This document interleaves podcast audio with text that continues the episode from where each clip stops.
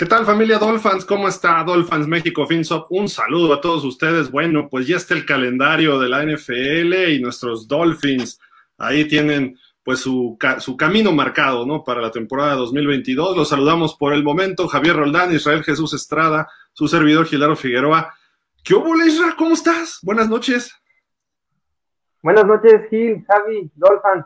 Pues un gusto estar aquí. Había prometido que iba a regresar y aquí estamos. Está bien, está bien. Y justo hoy, que es un día importante. Javi, ¿cómo estás? Buenas noches. Bien, buenas noches, este, Gil, Dolphins, pues ya listo para hablar de, de este lindo calendario que tiene Miami. Lindo calendario, ok, ya veo por dónde va más o menos el rollo, ¿no? Vamos a presentarlo. Aquí tenemos pues dos gráficos precisamente de cómo viene. Este es el, digamos que el oficial, el calendario oficial. Ahí están en Aqua o en Agua Marina, están los juegos en casa es del 1 al 4, así en orden de arriba y va línea por línea, de izquierda a derecha.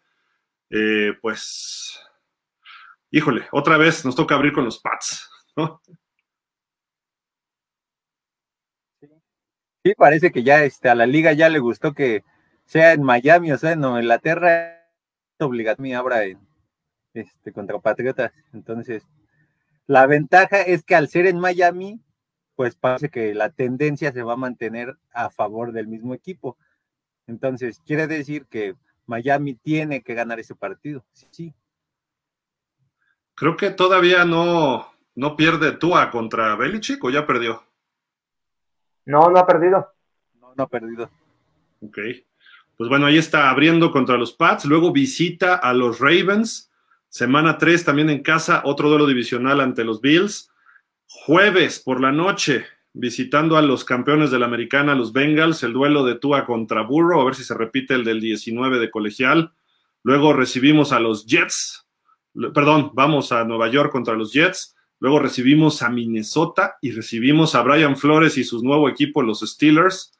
Luego hay que visitar a los Lions, visitar a Chicago, recibir a Cleveland. Luego viene la semana de descanso, recibir a Houston luego visitar a San Francisco, otra vez como hace dos años, visitar a los Chargers, otro duelo de Tua contra otro de sus corebacks de la generación, ahora contra Herbert, visitar a los Bills en diciembre, recibir a los Packers, un partido ahí estelar en Navidad, luego visitar a los Pats al invierno en Foxboro y recibir a los Jets en la semana 17. Eh, pues, ¿qué les gusta? ¿Qué no les gusta? Lloramos, brincamos de, felicidad o qué hacemos? No sé, ¿cuál es tu primera reacción, este, Javi? Pues a mí me encantó la primera parte del calendario. A mí me encantaron los primeros cuatro juegos porque una de las respuestas que nos va a dar esos cuatro juegos es ver si en realidad va a forjar su carácter para poderse convertir en ese líder del equipo. Y entonces, por consiguiente. de Tua o de Mike ¿Eh? McDaniel? De Tua. Viendo que, o tomando como referencia que ayer también Smith decía que Tua se está acoplando muy bien al nuevo sistema. Estos cuatro juegos nos van a demostrar si lo que están diciendo los nuevos corredores y los entrenadores se apega a lo que en realidad puede demostrar el equipo. ¿Cómo lo viste tú, este, Irra? Pues está difícil a, principio, ¿no? A mí algo que no me gustó es que los juegos contra eh, los rivales divisionales, en el caso de los Patriotas, primero empiezas en Miami y al último, prácticamente es el penúltimo juego, vas contra los Patriotas en Foxboro, donde hace mucho frío ya en esas fechas y es donde sí se le puede complicar a Miami. Creo que el calendario está complicado, pero híjole, creo que es cuestión de que agarren química y podríamos sacar aún así un, buen resultado y estar en playoff, no sé, bajo mi, perspectiva. A mí no me gustó el cierre de temporada porque solo cuatro de los últimos seis son, en, eh, son de visitante, mejor dicho, y solo dos en casa. Y el uno de los de casa pues puede ser brutal, ¿no? Contra los Packers. Además, en Navidad, bueno, pues a lo mejor ahí agarramos crudos a los Packers, pero la realidad es que ese juego va a ser muy complicado, es a las 12 del día. Eh, y no me gustan esas visitas que dices, Israel, a Búfalo y a Nueva Inglaterra, porque son difíciles y además se complica para Miami normalmente por el frío en esos, en esos momentos, pero tienes que ganar donde sea y contra quien sea, eso es un hecho, y a lo mejor eso te puede forjar para unos playoffs, porque tienes que ir a Kansas, porque tienes que regresar a Buffalo, a lo mejor te puede tocar ir a jugar a Cincinnati otra vez, ¿no? Eh, o a Pittsburgh, no sé, a Baltimore, eh, en fin. Eh, también el inicio no lo veo nada, nada fácil aunque se supone que hemos barrido a los Pats o les hemos ganado consistentemente últimamente y que Tua va invicto contra Belichick, pues los Pats son los Pats y llevan su segundo año de reestructuración. Eso puede ser este, complicado, ¿no? O tercero, de hecho, ¿no? Desde que se fue Brady. Eh, se están rejuveneciendo, no tuvieron muy buen draft, pero tuvieron muchos jugadores. Eh, quizá tarden un poco en ese proceso de que los coache Belichick pero no va a ser fácil. Mac Jones con un año de experiencia. Eh, vamos a ver cómo se dan las cosas. Fueron dos buenos partidos el año pasado contra los Pats. Creo que este año Miami mejora mucho más de lo que mejoraron los Pats. Entonces, en teoría, debemos ganar ese. Pero luego nos toca ir a Baltimore. Y Baltimore mejoró muchísimo. Otro equipo muy bien coachado con John Harbaugh. Eh, siempre es peligroso Lamar Jackson, aunque el año pasado le ganamos. Eh, y lo controlamos, digamos, hasta cierto punto, pero es complicado. Y luego recibes a Búfalo, nuestro coco, ¿no? Aunque sea en Miami o sea en Búfalo, se complica. Y para el colmo, para cerrar ese mes de septiembre, nos toca ir a visitar al campeón en su estadio en jueves, donde todo el mundo los va a estar viendo a ellos. Eso me preocupa, esos cuatro primeros partidos, la verdad sí me preocupan hoy y seguramente hasta principios de septiembre. Y les digo otra cosa, porque nosotros estamos con coach nuevo, tarda el proceso de la ofensiva, aunque tengamos a Tyreek Hill, aunque tengamos a Connor Williams, puede ser que no estemos al full para esos partidos. Yo hubiera preferido estos un poco más avanzados y que nos echaran a Houston, a los Jets, quizás hasta Detroit, ¿no? Pero bueno, no sé, ese es mi punto de vista, no sé cómo lo vean ustedes. Este, adelante, por favor. Sí, yo también lo veo complicado, Gil. Sin embargo, ya en temporadas pasadas hemos visto que Miami logra tener buenos resultados cuando es en prime time, ¿no? Entonces, esperemos que se repita y den un gran juego contra los Bengals. Incluso, aún así si pierden, pero juegan con esa química, juegan bien, pues me voy, me voy satisfecho. Aún perdiendo, ¿eh? Contra ellos. Porque eso te va a dar confianza para los siguientes partidos. Pero, Isra, ¿Te vas a ir satisfecho si Miami está 0-4, aunque jueguen bien contra Cincinnati? No, pero creo que no van a estar 0-4, ¿eh? Yo creo que sí le ganan a, o tienen que ganar en papel, en papel al menos ahorita, a los Pats, claro. Yo creo que contra la victoria contra... Sí, sí. Sí, pero eso, eso, eso, te va a dar confianza aquí, porque vienes de ganarle a los Pats. Luego vas a visitar a, Baltimore. Le hicieron un gran partido a Baltimore en la temporada pasada.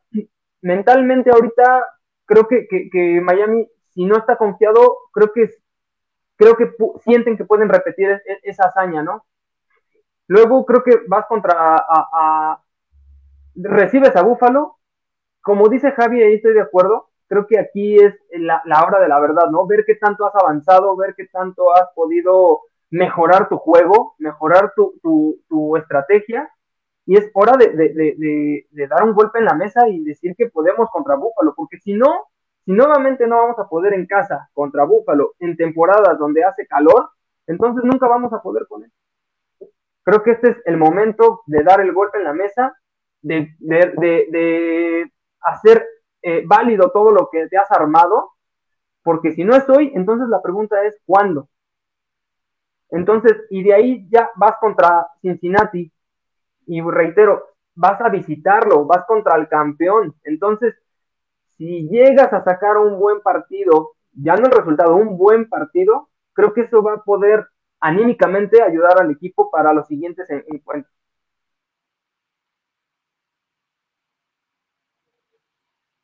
Javi.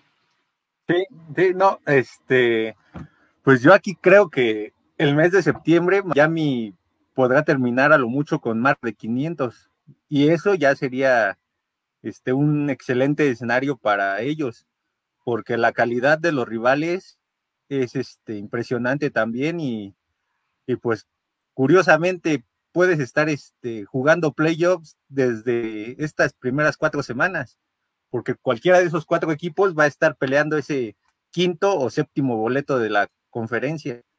Entonces aquí, si tú no te, si tú por lo menos no le sacas el partido a Buffalo y a Baltimore, te vas a meter en un problemón para poder buscar ese quinto o séptimo boleto ya entrando diciembre.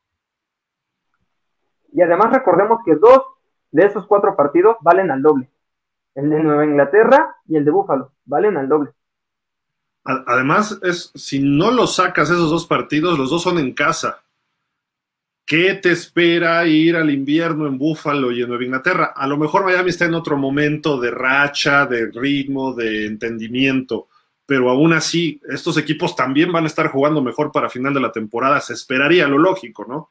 Vamos a pensar en condiciones que no hay lesionados, de que todo marcha bien de todos los equipos.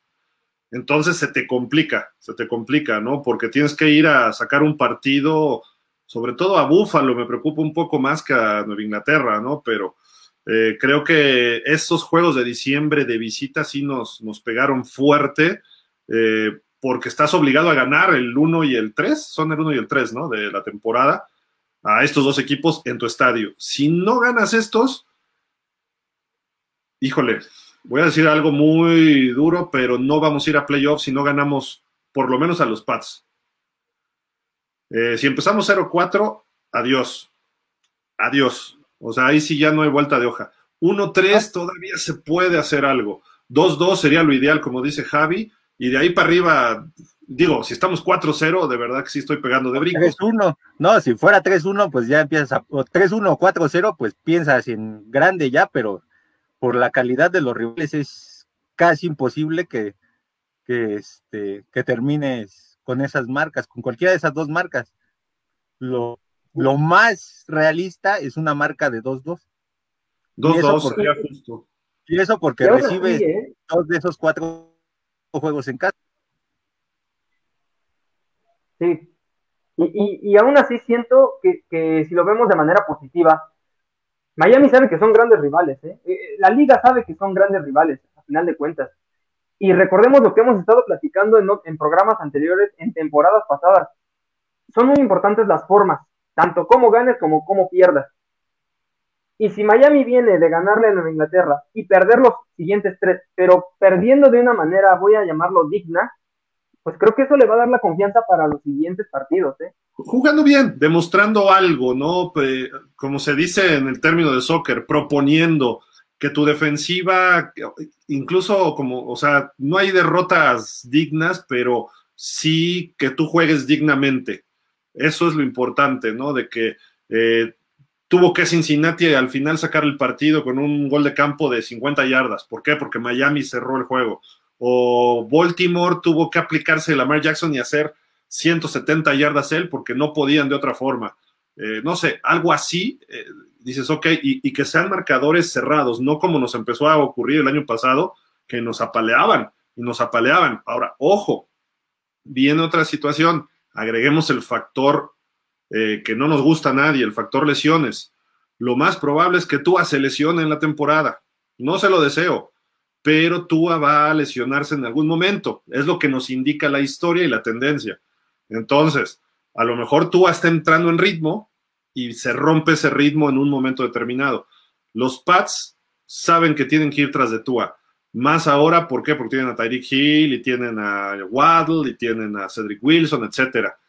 Eh, quizás será muy importante cerrar esos juegos controlando el balón por tierra y que Tua haga los pases que tiene que hacer y protegiendo a Tua, como Mike McDaniel, ¿no? Y nada más Tua, eh, Gil. Creo que también sería preocupante Terron Antes, que también es propenso a lesiones, porque si ya vienes con un ritmo de que siempre el lado derecho, creo que va a estar en el lado derecho, ¿no? No, lado derecho. creo que ya ha jugado, bueno, ha estado entrenando algunos momentos, pero hay que ver cómo lo llega la temporada, ¿no? Bueno, suponiendo el lado derecho izquierdo, a final de cuentas hace un ritmo con el coreback y con la línea. Y donde ya no esté, sí te rompe ese ritmo. Y lo vimos con, con Patrick Mahomes, cuando no tuvo su línea, por mucho que fuera Patrick Mahomes, le estuvieron entre y, no lo dejaban hacer nada. Y tenía a Tyreek Hill también. Entonces, creo que también es una pieza fundamental de Ron porque inclusive en videos han mostrado que él está dando indicaciones, o sea, está coachando inclusive la línea ofensiva. No solamente es un jugador, también está haciendo la de coach para ellos. Sí, de acuerdo. Javi, tú que este, bueno, vámonos con lo que sigue, ¿no? La segunda parte de la primera mitad de la temporada, bueno, el segundo cuarto, vamos a decirlo, eh, que aquí es la segunda fila, y quizás hasta el bye, ¿no? Vamos a ponerle. Recibes, no, visitas a los Jets, que no va a ser tan fácil como el año pasado, pero en teoría seguimos siendo superiores a ellos. Y aparte, aunque hicieron buen draft en lo que sus novatos cuajan, Mm, en teoría, el peor de los escenarios, este juego tienes que ganarlo sí o sí. No hay por dónde pensar que se pierda ese juego con los Jets. Y luego tienes dos en casa, dos importantes, ¿no? Contra Minnesota y contra Pittsburgh. Dos equipos que creo que ahorita están de nuestro nivel, igual que los Pats. Creo que esos son de nuestro nivel, incluso los Ravens. Pero la ventaja de Minnesota es que va a Miami. Si fuera el Minnesota estaría preocupado, igual el de Pittsburgh. Y aquí ya creo que va a estar más enganchado el equipo. Pero luego tienes dos visitas peligrosas. A Detroit, que es un equipo que no se rinde, que no baja las manos, que va a pelear hasta lo último, va a ser un juego sumamente físico y conocemos bien a Dan Campbell. Chicago puede ser peligroso por el hecho de que como llegues desgastado ahí, pero en realidad también debería ser un juego que tenemos que ganar. Y luego recibes a Cleveland, que a lo mejor si sancionan nueve partidos a Sean Watson pudiera hacer su debut, ¿no? ¿Cómo lo ven? En teoría parece ser que pues la segunda parte es favorable para Miami porque de las semanas 5 a la 8 pues tres de esos cuatro juegos parecen ganables. Entonces, este, pues en teoría sí te pondrás con una marca positiva y a partir del partido con Chicago, entonces ya verías qué tanto vas a poder pelear el resto de la temporada. Sí, creo que ahí hay que, hay que checarle que también que presenta Cleveland, ¿no? Y cómo viene. Caso parecido a Pittsburgh, como que son interrogantes esos dos equipos Minnesota sabemos lo que va a traer, aunque tenga coach nuevo, ¿no? Pero Pittsburgh y Cleveland como que son un interrogante que a lo mejor, a lo mejor llegan muy, muy blanditos, ¿no? Sí, creo que ahí es un parteaguas para la temporada. Creo que yo no veo a ningún rival superior a Miami, si bien veo que algunos están al par, eh, creo que Miami podría ganar cuatro de ellos en papel y dos estar en la pelea. Aprovechamos, saludamos, ya llegó Fernando Espinosa, perdón, Fernando Ramírez, discúlpame, pues estoy pensando en otra cosa. ¿Cómo estás, Fer? Buenas noches. Hola Gil, Isra, un gusto, también a Javi, que ahorita se desconectó, pero gusto saludarlos, obviamente a todos los Dolphins, aquí con, con la noticia del calendario, ¿no? Ya la suerte está echada y bueno, vamos a ver qué tal nos va. Antes de seguir, Fer, ¿qué opinas de los primeros cuatro juegos? Complicado, es la palabra complicado. Yo veo un 1-3, siendo realistas, o bueno, es lo que yo percibo. Aunque en los siguientes cuatro, eh, pues veo probabilidades, ¿no? Creo que en los siguientes cuatro es donde Miami puede recuperarse de ese, digo, en el peor escenario yo creo que sería un 1-3, ¿no? El mejor de los escenarios, pues sería, creo que un 2-2, obviamente, o un 3-1, que sí lo veo muy difícil porque uno es Ravens y el otro es Bengals, ¿no? Entonces, esos dos juegos, eh, eh, eh, no sé, o sea, uno lo podríamos, uno de esos dos, obviamente el de Bills sí lo descarto, a pesar de que es en Miami, creo que sería una sorpresa, obviamente, y sería muy bueno, obviamente, para el equipo, pero sí lo veo complicado. Entonces, siendo un poquito realistas, objetivos y no yéndonos del lado fan, eh, yo le veo ahí un 1-3, ¿no? Ganando el de Pats y ya en el mejor de los casos el de, el de Ravens, ¿no? La defensa de Ravens está muy poderosa, vamos a ver qué más nos presentan, pero es un juego complicado. Entonces, sí, yo veo ahí el 1-3. Y en los siguientes cuatro, eh, veo por lo menos tres victorias. O sea, en, en los ocho primeros tú pones un 4-4. Ajá. Y luego Chicago Sí. y Cleveland, ¿cómo ves ahí esos dos juegos? Chicago es muy ganable. Creo que está, como lo hemos comentado, Chicago creo que está en una reconstrucción y viene un paso atrás o paso y medio atrás de, Miami con lo que Miami hizo en esta temporada baja o lo que está haciendo en esta temporada baja. Entonces es factible la victoria, ahí sí la veo, a pesar de ser de eh, en Soldier Field, ¿no? No es, una no es una época del año que esté tan complicada todavía. Entonces creo que se le puede ganar allá. Y eh, Cleveland.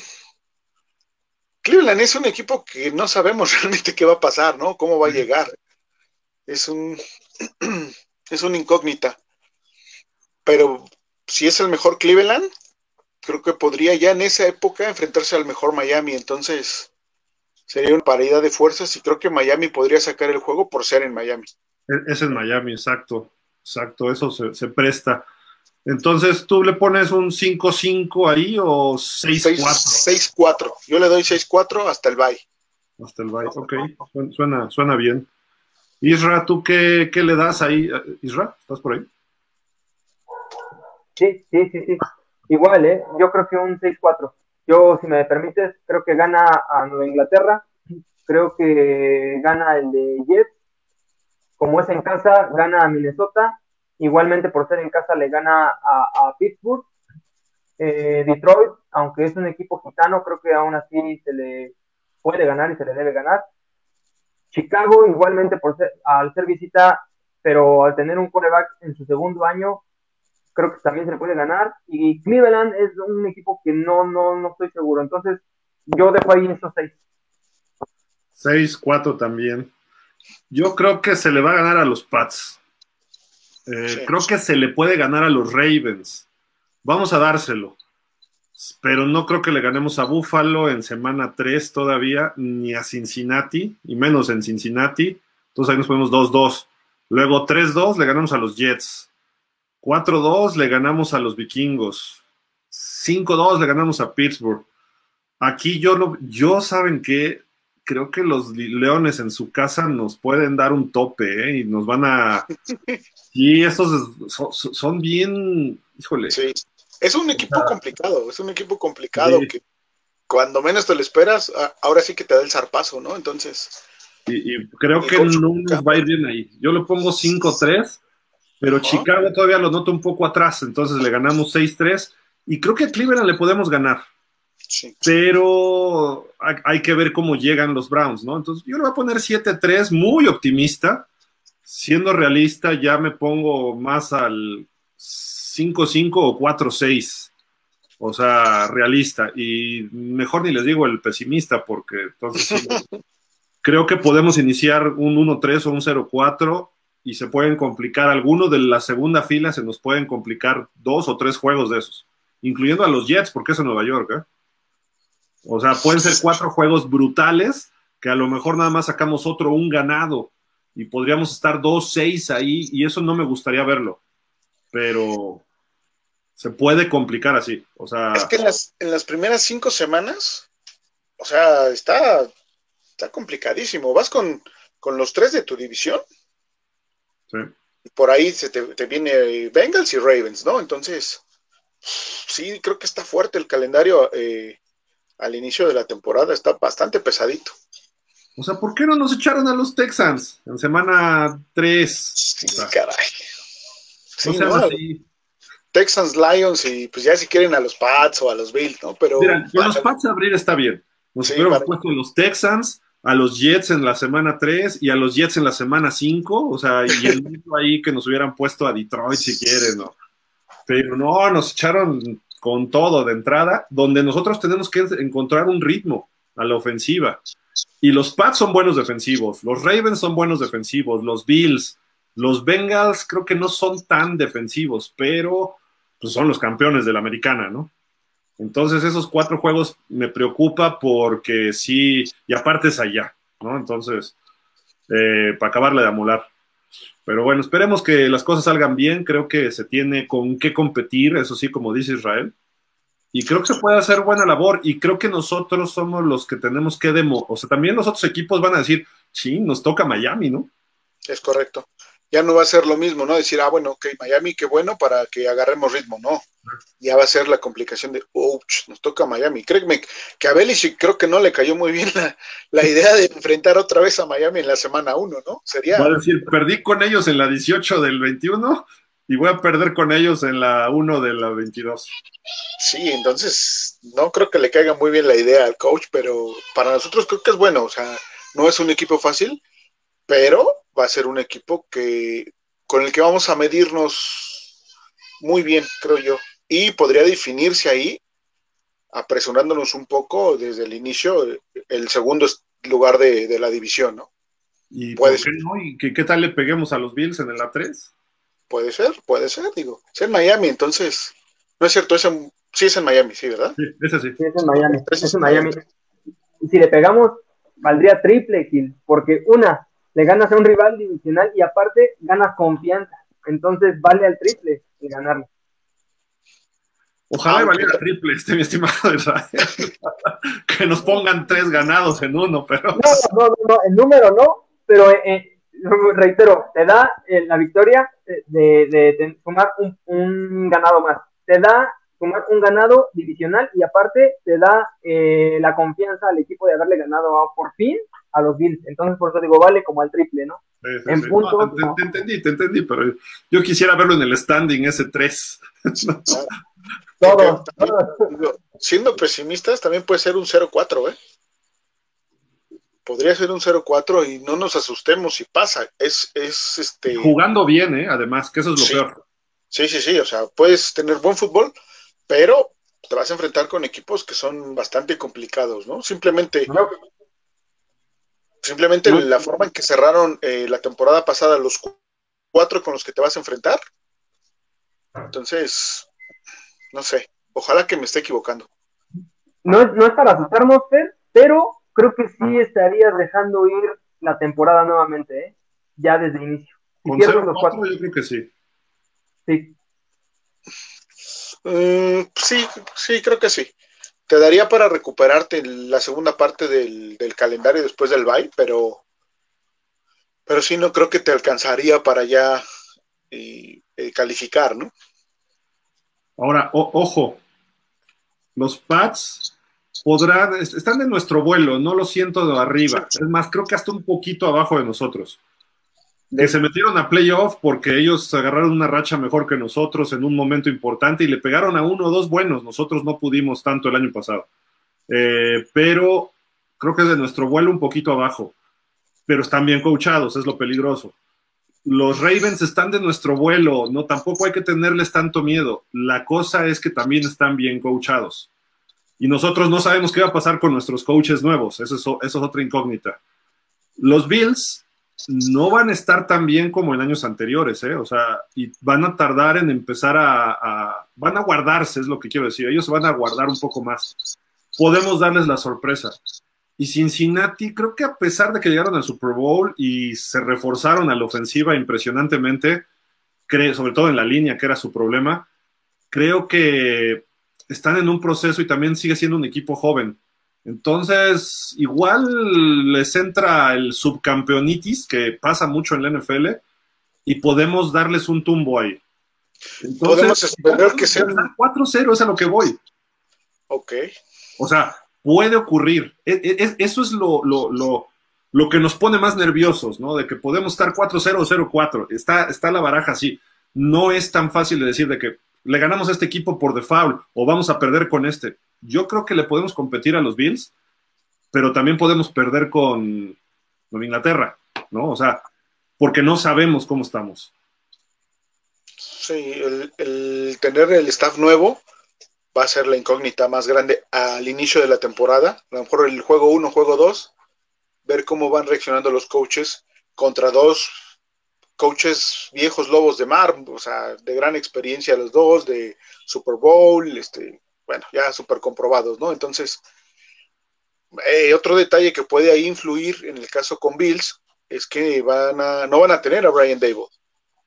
Vamos a ver cómo funciona la ofensiva sin, sin él, ¿no? Eh, debe ser un punto que debe de explotar Miami, que probablemente la defensiva pueda darse, si no le van bien las cosas a Buffalo, se puede dar un festín ahí la, la defensiva, pero vamos a ser este, mesurados de aquí a que empiece la temporada, por lo menos. Lo decíamos el martes, este, Fer, Isra, amigos, el juego de revancha de Wilkins, que Wilkins ahí le ponga en su lugar a Josh Allen y a lo mejor ahí ya las cosas cambian, ¿no?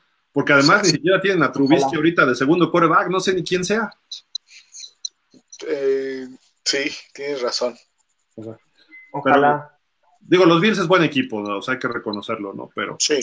va- vámonos con la siguiente parte después del bye. Recibimos a los Tejanos, que en teoría, en papel hoy, luce un juego que tenemos que ganar sí o sí. Luego tres visitas seguidas y las tres horribles. El duelo de Mike McDaniel contra Shanahan en San Francisco, bueno, en Santa Clara. Luego los Chargers, que también mejoraron considerablemente. Y los Bills, ¿no? O sea, esas tres visitas, esa girita de diciembre, En están- ¿no? sí. Sí, sí, sí me escuchas? Sí, sí, ¿verdad? Sí, sí, sí, te escuchamos. Sí, sí, sí, sí. Si llegamos Sí. 6-4, como dicen ustedes, se le puede ganar el 7 a los Texans. Y luego, Ajá. y luego, Y luego creo que sí se le gana a San Francisco. Yo siento que sí, sí se le puede ganar. Los coaches se conocen, obviamente. Pero ahí sí ya va a depender más de cómo está el equipo eh, físicamente, anímicamente. Y creo que ahí Miami puede tener, si salen las cosas medianamente bien en la primera parte de la temporada, creo que van a tener el envión para, para ganarle a San Francisco. Sa- San Francisco puede entrar en crisis también viendo su calendario. Ellos pueden entrar en crisis eh, precisamente por la situación del coreback, ¿no? Entonces, creo que ya el que esté a lo mejor ahí ya Trey Lance va a darnos cierta ventaja, porque no creo que esté, que esté este, que siga Garópolo en, ese momento, ¿eh? lo veo bastante complicado. Aparte ellos tienen también juegos antes del de Miami eh, bastante fuertes, entonces creo que ahí llevamos cierta ventaja en ese aspecto. Garoppolo no va a estar. Te voy a decir por qué.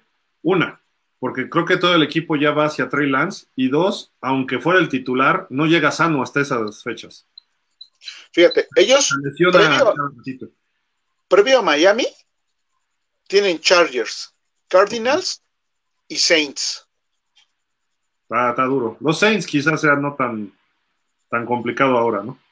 Ajá, pero bueno, ahí está este Sean Payton, entonces a lo mejor llegan no tan bien, ¿eh? porque también tienen a los Rams y a los Chiefs previamente. Entonces, creo que creo que ahí Miami va a estar mejor colocado que San Francisco y eso va a ser la diferencia. Pero después Chargers, Bills, y, y si le agregamos los dos siguientes, en casa contra los Packers y luego visita a los Pats, son puros equipos. Bueno, los Chargers no llegaron a playoff, pero fue por dos, tres detalles, ¿eh? Pero son equipos contendientes a playoff todos estos. Sí, sin duda, sin duda. Y con Chargers lo veo difícil eh, ganarles allá también. En Los Ángeles, ¿eh? Ahí sí lo veo en el, en el sofá y va a estar medio complicado, bastante complicado. Búfalo en Búfalo, aparte en diciembre, Uf. también va a estar súper rudo. Regresas a Miami. Mm, ese Packers, híjole. Híjole. Aquí el peor escenario sería un 2-4 y el mejor escenario sería un 3-3. Entonces, pues de ahí, este, yo creo que podrías este, saber si vas a, a ser candidato para pelear por ese lugar de playoffs. ¿Tú dices a partir de Texans, Javi? No, Los a partir de. San Francisco. Los últimos Ah, a partir de San Francisco, ok. Yo, yo después del bye, honestamente yo veo que gana tres partidos, cuando mucho cuatro. Creo que le gana a Tejanos.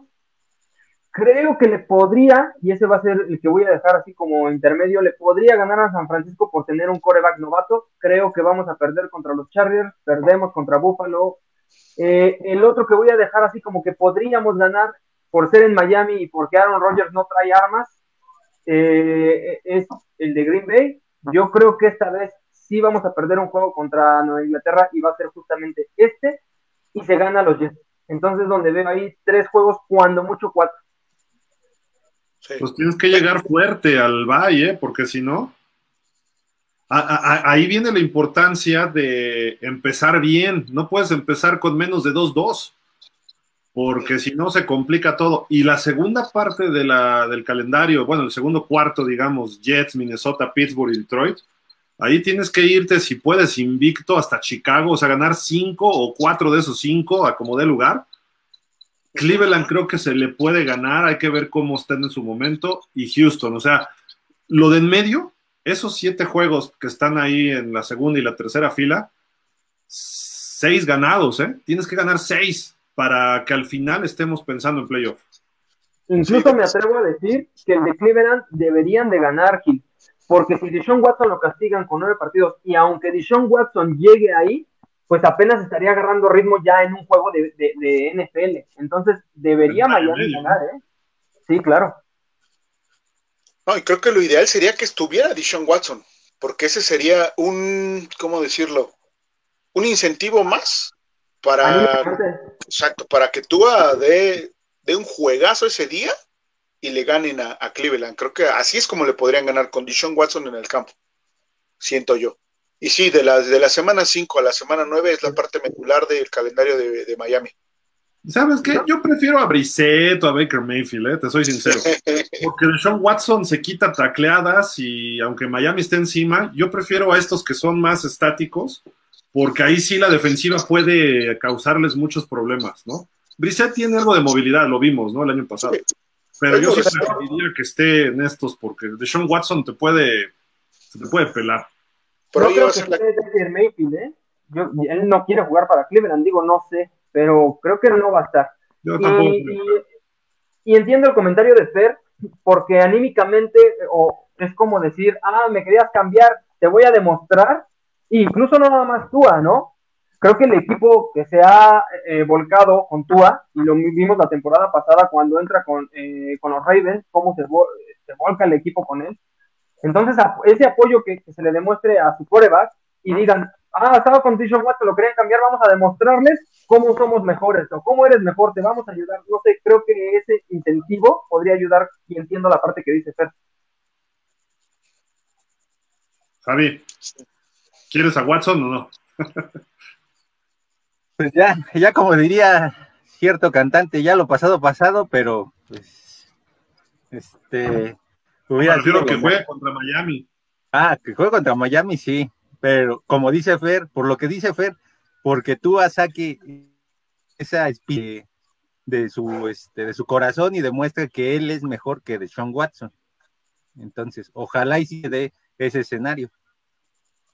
En mi perspectiva, no es mejor, pero que quiera demostrarle, quiera ganarle para darle un golpe ahí a Brian Flores, digo, aunque ya no sé, este, creo que tú atrae clavada esa espinita aún, ¿no? Y, y ahorita que mencionas eso, Isra, el juego con Pittsburgh es exactamente igual, ¿eh? O sea, va, a tener el envión de que Flores está del otro lado y sí me querías, pero no me querías, coach. Entonces, pues vamos a ver. Y le tiene que demostrar que le puede ganar a la defensiva de Brian Flores. Y, y no solo esos juegos, ¿eh? Burrow, Herbert, y Búfalo los dos. ¿Por qué? Porque no has podido con Búfalo. ¿no? O sea, ya si le sacas uno, dices, ok, pero regresamos a los comentarios que hemos hecho desde que llegó Mike McDaniel. Este es el año para que Tua diga, aquí estoy. Porque si, como se ve el calendario, si Tua sigue jugando como el año pasado, adiós amigos, nos vemos, no va a haber más. No puedes estar ganando partidos con pasecitos de cinco yardas. Todos estos calendarios, no. Y, aunque, aunque vayan gaviotas moribundas, como tanto criticaron en la semana, pero que lleguen al receptor, eso a mí no me importa. Eh, este, y, ya hasta contestó Tyreek Hill, ¿ya vieron por ahí que, dijo, ya párenle este entrenamiento y puso otros, otros pases que ya salen bien, ¿no? Lo que pasa es que están, están buscándole tres pies al gato también todo el mundo, ¿no? Pero la realidad es que Tua tiene que echarse el equipo al hombro, porque si no nos va a ir mal esta temporada. Y cuando digo mal, puede ser de menos de seis ganados. ¿Por qué? Por cómo se está dando esto. Si Tua sigue igual que el año pasado, o sea, no, obstante, no obstante, es correcto, si es a lo que iba, ¿no? No obstante de Tua, creo que estarías echando a perder un, no sé si un gran equipo, pero un muy buen equipo, eso sí. Hoy Tua tiene a Jalen Waddle, tiene a Tyrese Hill, tiene a Cedric Wilson, tiene a Mike Gesicki, en corredores, o sea, en, línea ofensiva. Tiene un gran equipo. O sea, si Tua no logra quitarse ya esa espina y demostrar, dar ese golpe de autoridad. Línea ofensiva, no estamos completos, ¿eh? Todavía. Porque tenemos dos veteranos de calidad que llegaron. Pero lo demás sigue igual que el año pasado, ¿eh? O sea, es lo mismo. Tienen que dar el Robert Hunt es bueno, o sea, desde, que llegó en su año novato ha, cumplido y en su segundo año volvió a hacer buen papel. Creo que ahí podemos tener estos dos más eh, Robert Hunt, ¿eh? Ya Liam Eichenberg y este Austin Jackson, yo para mí Austin Jackson debería también ya estar fuera, ¿eh? Pero bueno. Pero eso también va a ser crucial, eso va a ser crucial también. ¿Qué tanto van a mejorar en los campos de entrenamiento tanto Robert Hunt, Salomon Kinley, Austin Jackson y el mismo Eikenberg. ¿Quién de esos cuatro o cinco jugadores va a mostrar que tiene la capacidad para poderle competir a, a Amster y a Connor Williams? Porque ellos ya te quitaron un puesto, quieras o no, ellos ya le quitaron un puesto a cualquiera de, de esos jugadores que tú seleccionaste. Entonces, o sacan el orgullo y dicen, yo estoy al mismo nivel por haber sido una selección colegial de las primeras rondas, o de plano el equipo se va para abajo en ese sentido. Habrá que ver qué tan bueno es nuestro coach de línea ofensiva. creo que son buenos, ¿eh? Sí, y si son mejores de lo que teníamos. No, sí, por supuesto. Eso ya es ganancia. Eso ya es ganancia. Y la esperanza radica en esa parte, ¿no? Que qué tanto van a mejorar con el coacheo. ¿Va a ser el mismo o la base del mismo equipo de línea ofensiva?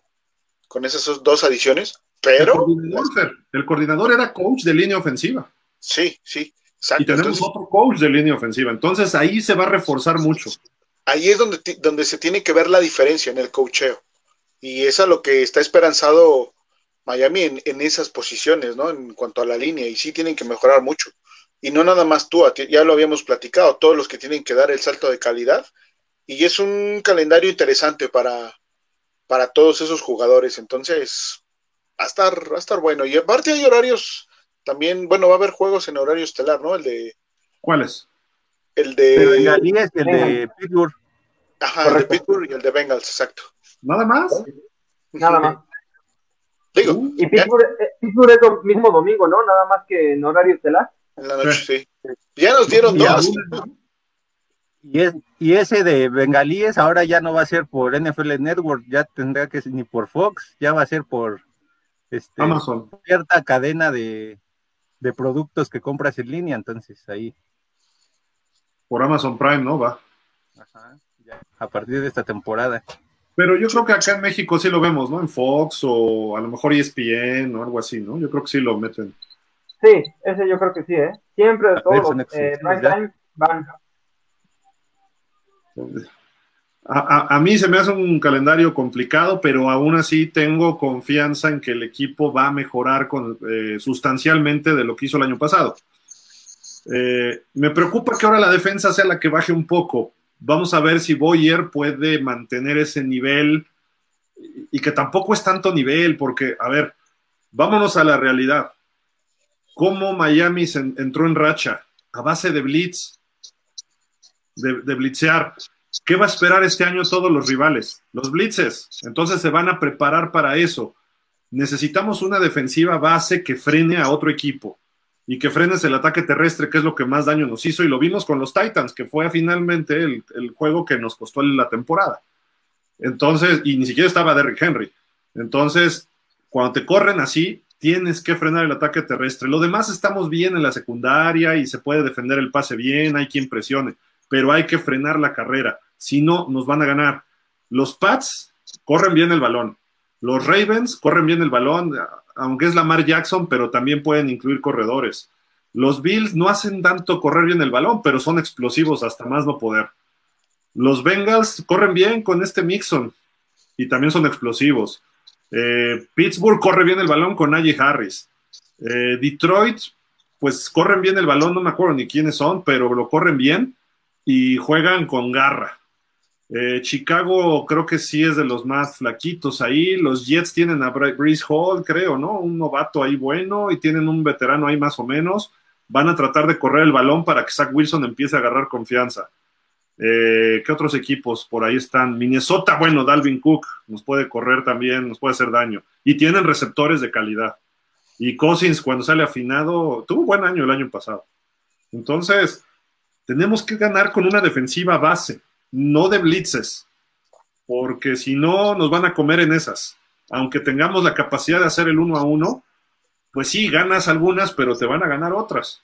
Y puede ser en el momento clave y eso nos puede costar partidos cerrados. Entonces tenemos que saber cómo ganar. Y Boyer, a mi gusto, creo que es ahora el coordinador flaco. Espero que, porque yo tengo mis dudas de que él hubiera hecho buena labor el año pasado. Creo que fue Flores cuando tomó el equipo, que dijo, me la juego con blitzes, va, al full. Y echó 40% de las jugadas eran blitzes. Y así le ganamos a Baltimore, le ganamos a Carolina, Gigantes, que puros equipos maletones el año pasado. Incluso, incluso Baltimore. Cuando le ganamos creíamos que era más equipo, pero al final de la temporada dices, pues Baltimore no asustó tanto como otros años. Eh, puede pasar eso este año, ¿eh? ¿Mandé? Puede pasar eso, con Baltimore puede pasar eso este año. Que sigan así, ¿no? Como que a la baja. Sí. ¿Sabes qué podría ser lo preocupante ahorita que mencionaste a Boyer Hill? Que el equipo empieza a recibir entre 28 y 30 puntos en los primeros cuatro partidos. Sería porque entonces este, quiere decir que la ofensiva no está funcionando y ellos están la mayor parte del tiempo en el campo. Eso me preocuparía si llega a pasar en los primeros cuatro partidos. Ojalá y no, ojalá y Miami en los primeros cuatro reciba entre 14 y 20 y ellos tengan la capacidad de anotar de 27 para arriba. Mira, la, ofensiva va a mejorar algo y va a ir en ascendente. Tarde o temprano, a lo mejor empieza muy bien y ya con eso estamos competitivos, pero hay que esperar que venga un inicio lento de productividad ofensiva, en lo que se enganchan, en lo que se conocen y todo. A lo mejor el primer mes, y es lo, lo más difícil del calendario. Eso es lo que me preocupa. Podemos esperar un equipo parecido al del año pasado, con algunos chispazos a la ofensiva por nada más la cuestión de tiempo. Creo que es lo que, lo, que sería justo esperar. No, no, yo no puedo esperar que vamos a meter 35 puntos cada juego desde la semana 1. Yo creo que va a tardar un poquito. Pero el problema es que está Pats, Ravens, Bills y Bengals. Entonces ahí tienes que meter puntos a chaleco. A lo mejor la defensiva que contenga lo más que pueda sin que se desgaste. ¿Se acuerdan cómo se desgastaba a la semana 3, 4? Que hasta el tercer cuarto iba bien con Balti, con Búfalo, con, con Bucaneros, y de repente ya no podían. ¡Pum! Entonces, sí, creo que tenemos que correr bien el balón de principio para que la defensiva esté por lo menos un poco más eh, descansada y lleguemos al final del partido competitivos al principio. Ya después la ofensiva va a controlar. Eso por ahí de octubre, noviembre van a ver. Creo que eso va a ser distinto. Pero septiembre me preocupa ahora, ¿no? La verdad, ese inicio y ahí es donde ojalá y Tua, cuando tenga que hacerlo, eche los bombazos con Tyreek Hill para que tenga las defensas que no sepan qué hacer y que lleguen frescos y que puedan sorprender a muchos. Aunque todo el mundo lo va a esperar con Tyreek Hill, ¿no? O sea, la velocidad del corredero de receptores va a estar interesante de Miami. O ponle que no lo eh, va a tener descubierto, gracias Javi, va a tener descubierto a, a, a ¿no? Y entonces Waddle le va a quitar la marca a Tyreek Hill y no van a saber a quién marcar. Y si son ellos dos, va a estar Mike Gesicki. Entonces, creo que la va a tener complicada las defensivas contra Miami en ese aspecto una vez que agarre el ritmo. ¿eh? Ahí sí la van a tener complicada. De los, de los cuatro primeros, ¿quién creen ustedes que tiene el mejor eh, equipo de profundos? O bueno, los cuatro de Miami. Eh, bueno, sí. Obvio, que quitando, quitando los dos de los cuatro primeros juegos, ¿quién, quién sienten ustedes que, es el equipo que más le va a complicar ahí atrás? Baltimore, ¿no? Baltimore sería, por su defensa, yo creo que Baltimore. Yo veo los Bills. De Davis White, el novato Elam, y tienen profundos a Micah Hyde y a otro. Ahí está peligroso los Bills. Yo creo que, yo creo que, que el novato va a ser quemado por tal y lo Jalen Waddle, ¿eh? No, no, no. Pero sí yo veo fuerte a, lo- a los Ravens, a Baltimore, en defensa. Pero ¿quiénes Porque los- traen a Peters, a Humphrey? Y agarraron un novato, ¿no? De Notre Dame, un safety. Sí,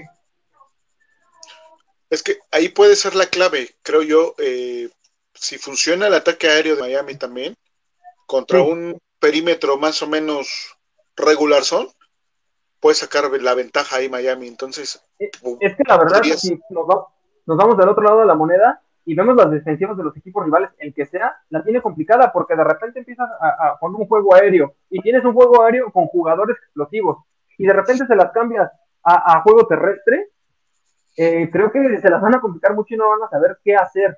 Eso tendría que hacer el gran genio Mike McDaniel, ¿no? Y para eso está. Mira, regresamos al comentario. O sea, nosotros vemos a los rivales, pero hoy en día no es lo mismo de Miami de otros años, que le faltaba una cosa la otra o estaba en reconstrucción o lo que sea. Quizá todavía tenemos dos, tres huequitos, pero muy leve. La situación es que los rivales ahora dicen, ay, vamos contra Miami, ¿no? O sea, ya no nos ven como el partido ganado, como decía Fer. Entonces, eso ya cambia también para el rival y, y con eso puedes jugar, porque tú ya lo dijiste, Fisra. Le corro en una y van a proteger la carrera de Mostert y de Chase Edmonds y quizá Gaskin o del nuevo, este. Ay, el que de las del martes. ¿Cómo se llama? Browns. Michel. Michel. Michel. San Michel, Sí, perdón, se me, se me fue el avión. O Gaskin, o a lo mejor el que esté. Y de repente, boom, el bombazo a Tyreek Hill, o Ge- Gesicki lo van a dejar solo y Gesicki va a tener un temporadón. O sea, eso, eso es lo, lo bonito. Que todo eso no me preocupa de los playmakers, ¿eh? A mí me preocupan los cinco gordos. Armstead, no sé cuánto dure sano. Connor Williams, a ver cuántos castigos hace, como o, o si es el de antes o el del año pasado de Dallas. Eh, me preocupan los, los jovencitos en lo que entienden también a los nuevos coaches. Austin Jackson, Liam Eikenberg, Solomon Kindley, Robert Hunt. Creo que, creo que quedan dos espacios libres todavía en la línea Sí. ofensiva de Miami. El centro y el tackle derecho creo que son los espacios. Sí, entonces hay que, hay que ver cómo se... e- esa es la base, ¿eh? Si funcionan estos gordos, agárrense porque nos podemos ir 6-1 o una cosa así. Te, voy a decir, una cosa, ¿no? El mismo caso de- del entrenador. Si no estamos bien en la línea ofensiva, estamos mejor de lo que estábamos el año pasado. Entonces, si pudo hacerlo con la línea ofensiva que tenía el año pasado, yo creo que puede hacerlo también en esta. ¿Quién sabe, Israel? ¿Quién sabe qué tanto mejor? Porque al final ya empezaron a jugar un poco más en equipo.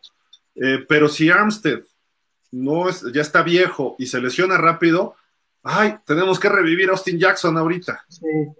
O sea, e- eso es lo que a mí me preocupa un poco, pero haciendo un lado esas lesiones, los cinco que van a quedar de titulares, hoy no lo sabemos y no lo vamos a saber hasta horas antes del juego contra los Pats. Pero ahí sí entra el factor de los juegos de pretemporada. Creo que son tres juegos de pretemporada bastante buenos, que son los Bucks, los Raiders y Filadelfia.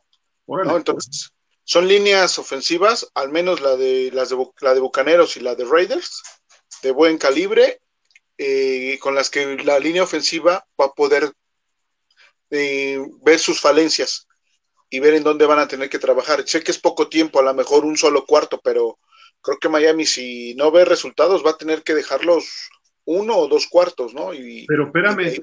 Connor Williams y Armstead van a jugar de una serie Ah, o sí. dos. Claro, pero ellos, van a tener que ganarse su lugar, porque esto es borrar y cuenta nueva. Exacto.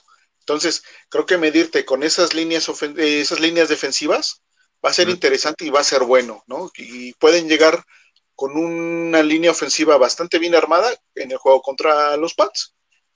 La ventaja aquí es que ninguno de ellos se ha quejado. O sea, curiosamente ninguno de, de la, ninguna de las elecciones colegiales que tuvo Miami se ha quejado. Al contrario, creo que se están tratando de acoplar a tanto Conner Williams como Amster y pues, aprender cosas de ellos. Pero, pero Javi, si, si- si se- no, no tienen ni valor moral para quejarse, o sea, ninguno. Claro. Quizá Claro. Hunt y quizá, ¿no?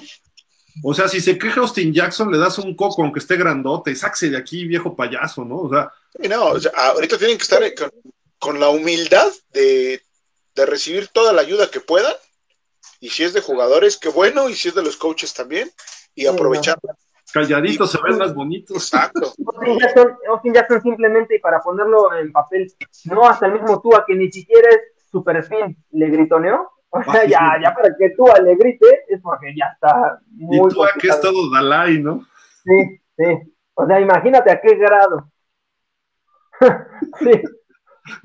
Pues vamos a leer comentarios, ¿no? ¿Les parece? ¿O algo más si quieren agregar?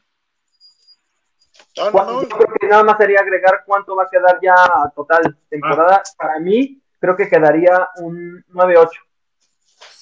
Uy, ok. Ver. 4, 5, 6.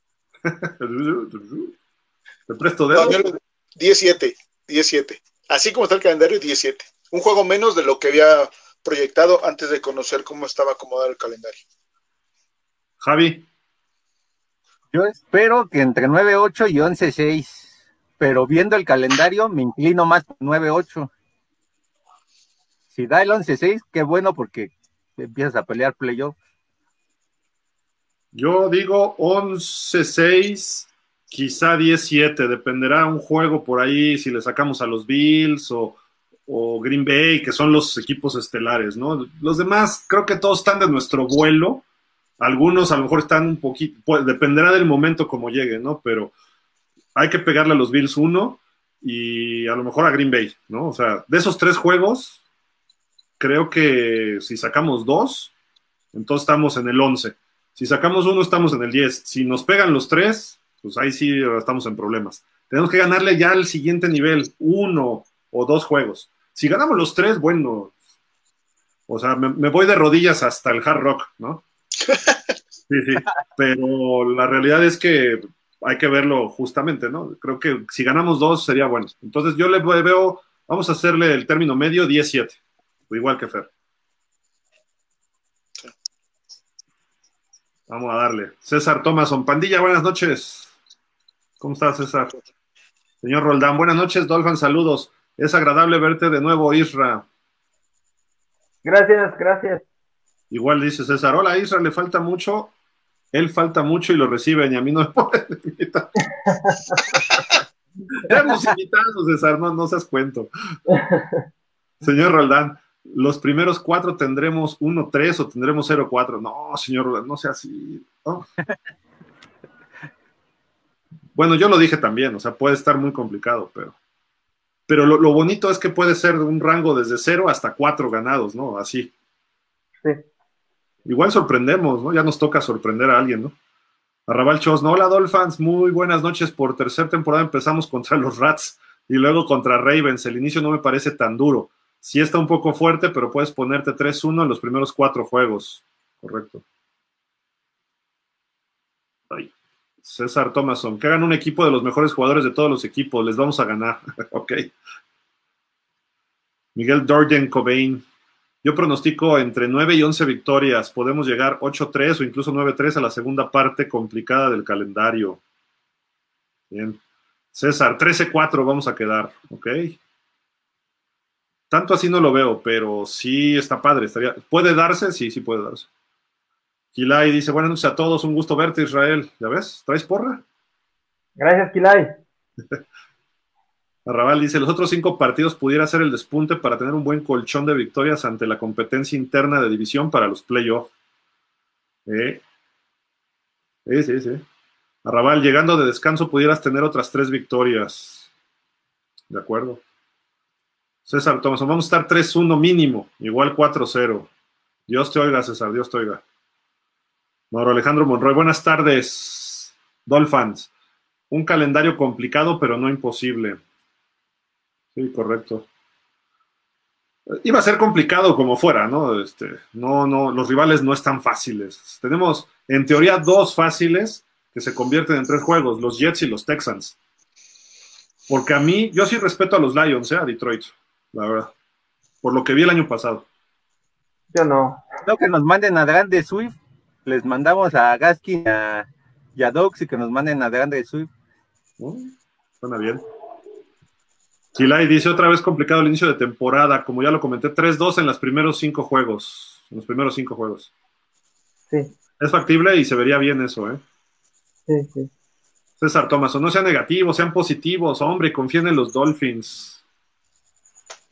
No somos negativos, hemos presentado la gama, ¿no? De lo que hay, tanto de un lado, o sea, como siempre, como en los negocios, un escenario optimista, un pesimista y uno realista.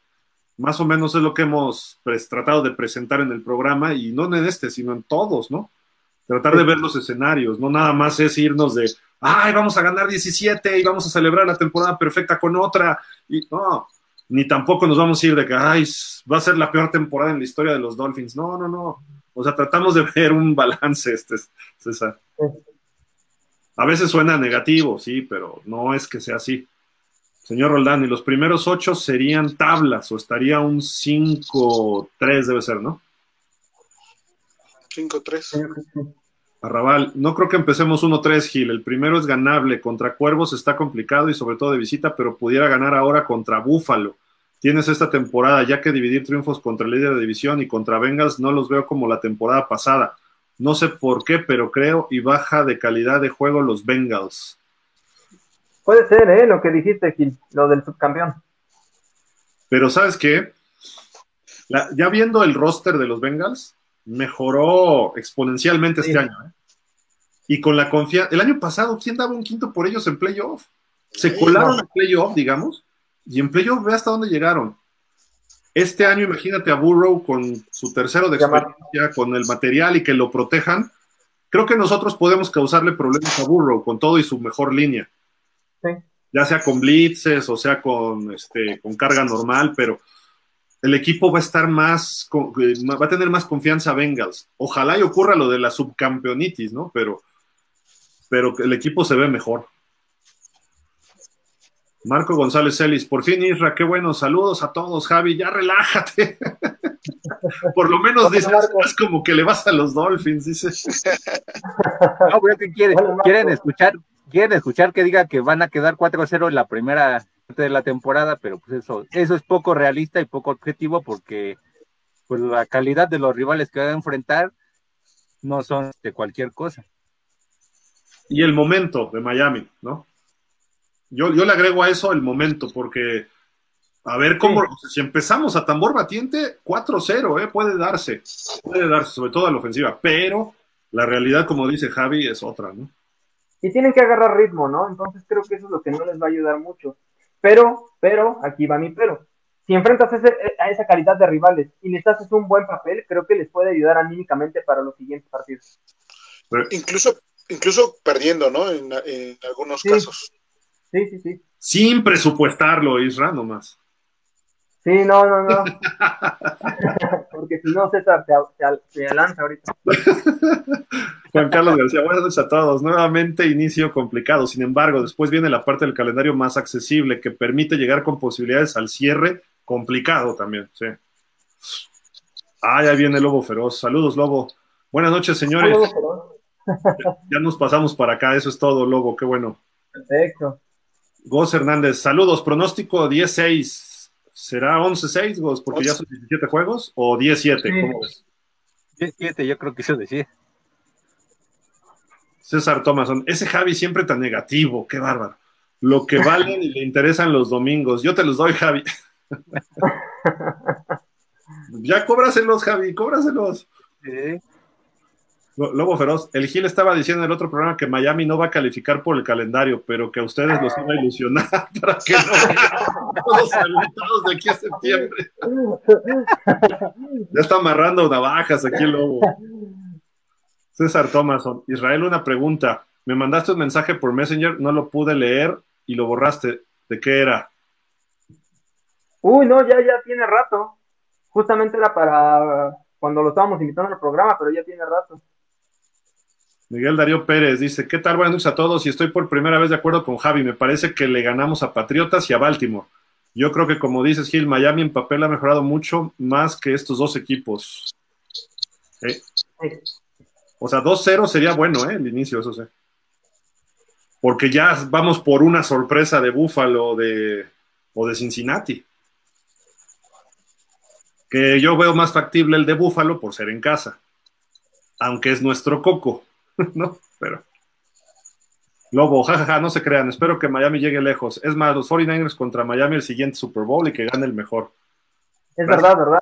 Lobo, le va a los 49. Le va a media liga, está peor que yo, pero bueno. Arrabal Chosno, ahora tú mismo comentaste, Gil, con el equipo que teníamos en las últimas dos temporadas estuvimos a una victoria, sin coach ofensivo. Ahora con mejor staff y reforzando la línea están obligados a dar el salto de calidad. Creo que ya es tiempo la exigencia, aunque sea su primer año de Mike, pero los demás jugadores ya tienen tiempo y lo que trajeron fue para mejorar. Sí, de acuerdo. Dice R. García, los juegos de Miami que a mí me preocupan en lo personal son Bills, Green Bay, Cincinnati y Chargers. Aunque Chargers está de nuestro vuelo, ¿eh? tampoco creo que, o sea, también se quedaron en un juego de playoff. En realidad estamos, creo que quedamos con la misma marca los últimos dos años, ¿no? No, eh, dos años atrás estuvimos arriba de ellos. Cierto, ellos quedaron como con seis, algo así, ¿no? Sí. Sí, sí, sí. Yo, yo los veo de nuestro vuelo. Se puede ganar ese partido, ¿eh? Sí, sí se puede porque cómo contrarrestas a Keenan Allen y a Mike este, Williams, Byron Jones y Xavier Howard, que estén sanos y todo el rollo. Y si no metemos al amigo de Javi, a Noah. llegó llegó un, un, safety, ¿no? Que es eh, gran amigo de, de Holland y es muy bueno también, ¿eh? De Oregon. Como agente libre, ¿no? Sí. Sí, agente, agente libre no reclutado, pero creo que ahí la diferencia. ¿No? Es pero puede jugar como corner. Ok. Tyndall va a ser la diferencia ahí. Ah, Pero si esos juegos están duros, este, R. García. César, Dolphins no va a ganar nada en papel, lo va a ganar en el campo. Sí, tiene que hacerlo. No, no, pueden decir que ya con lo que tenemos ganamos, no. Hay que ir a. Miami es de equipo que tiene que ir a demostrar, como lo hizo Cincinnati el año pasado. Pero como en el campo todavía no sabemos qué va a pasar, por eso decimos que en papel.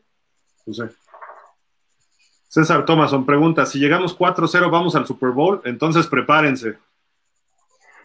No, el 4-0, el 4-0 difícilmente es garantía de que en diciembre vas a estar jugando buen fútbol, ¿no? O bueno, en noviembre, diciembre vas a estar jugando buen fútbol. Entonces, hay equipos que llegan incluso 6-0 y no llegan más que al juego de comodín. 4-0 se puede convertir en un 7-1, ¿eh? Por lo que viene después. 4, 5, 6. Bueno, podría ser. Se puede, no, o sea, tampoco es tan fácil los segundos cuatro, ¿eh? Ni los esos Jets. Sí, ¿no? O sea, digo, el hecho de que sea divisional el de Jets, ¿no? Como dices, Coaching está del otro lado con los Vikings, entonces hay que ablandarlo, hay que ablandarlo. Y Pittsburgh tiene una muy buena defensa. Ahora, ¿qué me, qué, me, gustaría a mí, honestamente? ¿Cómo hacía valer antes eh, Miami? ¿Por qué era fuerte Miami? Porque hacía valer su localidad. Y porque jugaba en la temporada con un récord que lo dejaba en una muy buena posición, que hacía que en los juegos de playoff fuera, fuera local. Y entonces esos equipos que en diciembre estaban acostumbrados a jugar en el frío, iban a Miami y Miami es donde sacaba la ventaja. Entonces, si Miami pudiese sacar eh, o, ser campeón de la división, eso, eso sería genial para que justamente pueda tener un gran lugar en playoff y vayan a visitarlo a él y saque la ventaja de esta localidad. ¿eh? Eso sería lo, genial. Y se puede, si damos ese golpe de autoridad con Buffalo. Por favor, ya que se acabe ese suplicio de los Bills. Señor Roldán, los cafés son muy gitanos y esos equipos se le indigestan mucho a Miami. Igual Detroit. Lobo Feroz, yo veo un 7-3 hasta el bye. Ok, suena bien. Jesús Delgado, buenas noches, saludos, excelente programa. Gracias, Jesús. Señor Roldán, no vendas humo, Gil, hay que ser realistas. He puesto las tres opciones, señor Roldán, ¿por qué me regaña? o sea, creo yo que hay equipo para competir este año. No somos ahora el patito feo, el delfín feo de la NFL. Ahorita somos el delfín de, de, pura sangre. O sea, está el coche para competir en, términos de Fórmula 1. hay que, la puesta a punto va a ser importante y esa puesta a punto es el cocheo, el cocheo con Tua, el cocheo con la línea ofensiva. Esos dos factores, línea ofensiva y Tua, es lo que nos va a ayudar a ir lejos o a quedarnos cortos.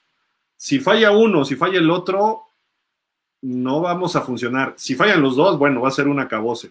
Pero si funcionan los dos, las cosas van a funcionar bien, o sea, van a resultar bien, mejor dicho, ¿no? Entonces, no, no es vender humo, señor Roland, o sea, yo no, yo no estoy diciendo que Miami vea el Super Bowl este año.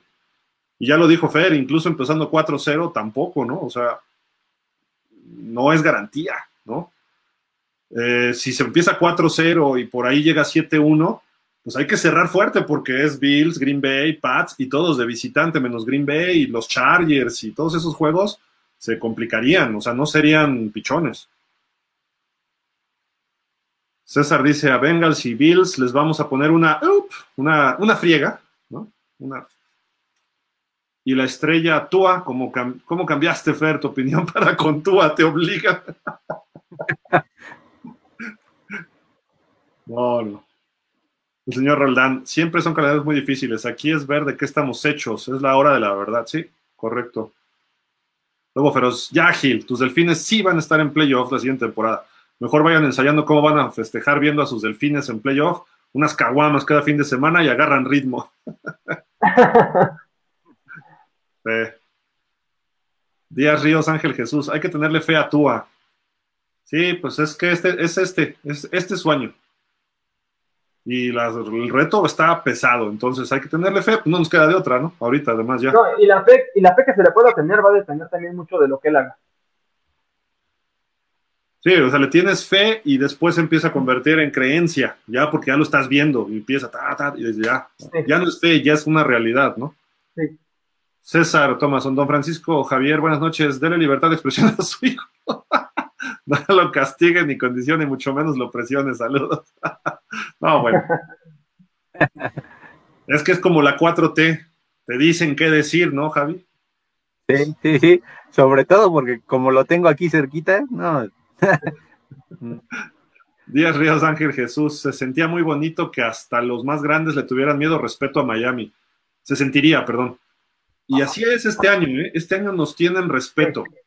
Y vamos a ver lo mejor de los rivales, ¿eh? O sea, no va a llegar nadie confiado y que por ahí le demos sorpresa. No, van a jugar al full todos. De hecho, se vio muy obvio desde el draft, ¿eh? O sea, ver subir a Buffalo por un corner no fue casualidad. Ver a, los Jets también conseguir su, eh, corner no fue casualidad. O sea, ya desde ahorita, correcto. Se llama Lesacho Sí. Lobo Feroz dice, está muy cerrado el clásico tapatío, tus chivas de Miami o, ah, no, de Guadalajara van 0-0. Oh, ok. Lobo Feroz, no sé por qué siempre que entro a su club de los delfines siempre los noto positivos, pero a la vez bien nerviosos y luego resignados. no, bueno. Rafa Rangel, buenas noches familia Dolphins, está fuerte el calendario, pero se tiene que superar lo que nos pongan si queremos volver a ser un equipo ganador, de acuerdo. Tifosi Azzurri, 13-4 es mi pronóstico. Bien, bueno, padrísimo.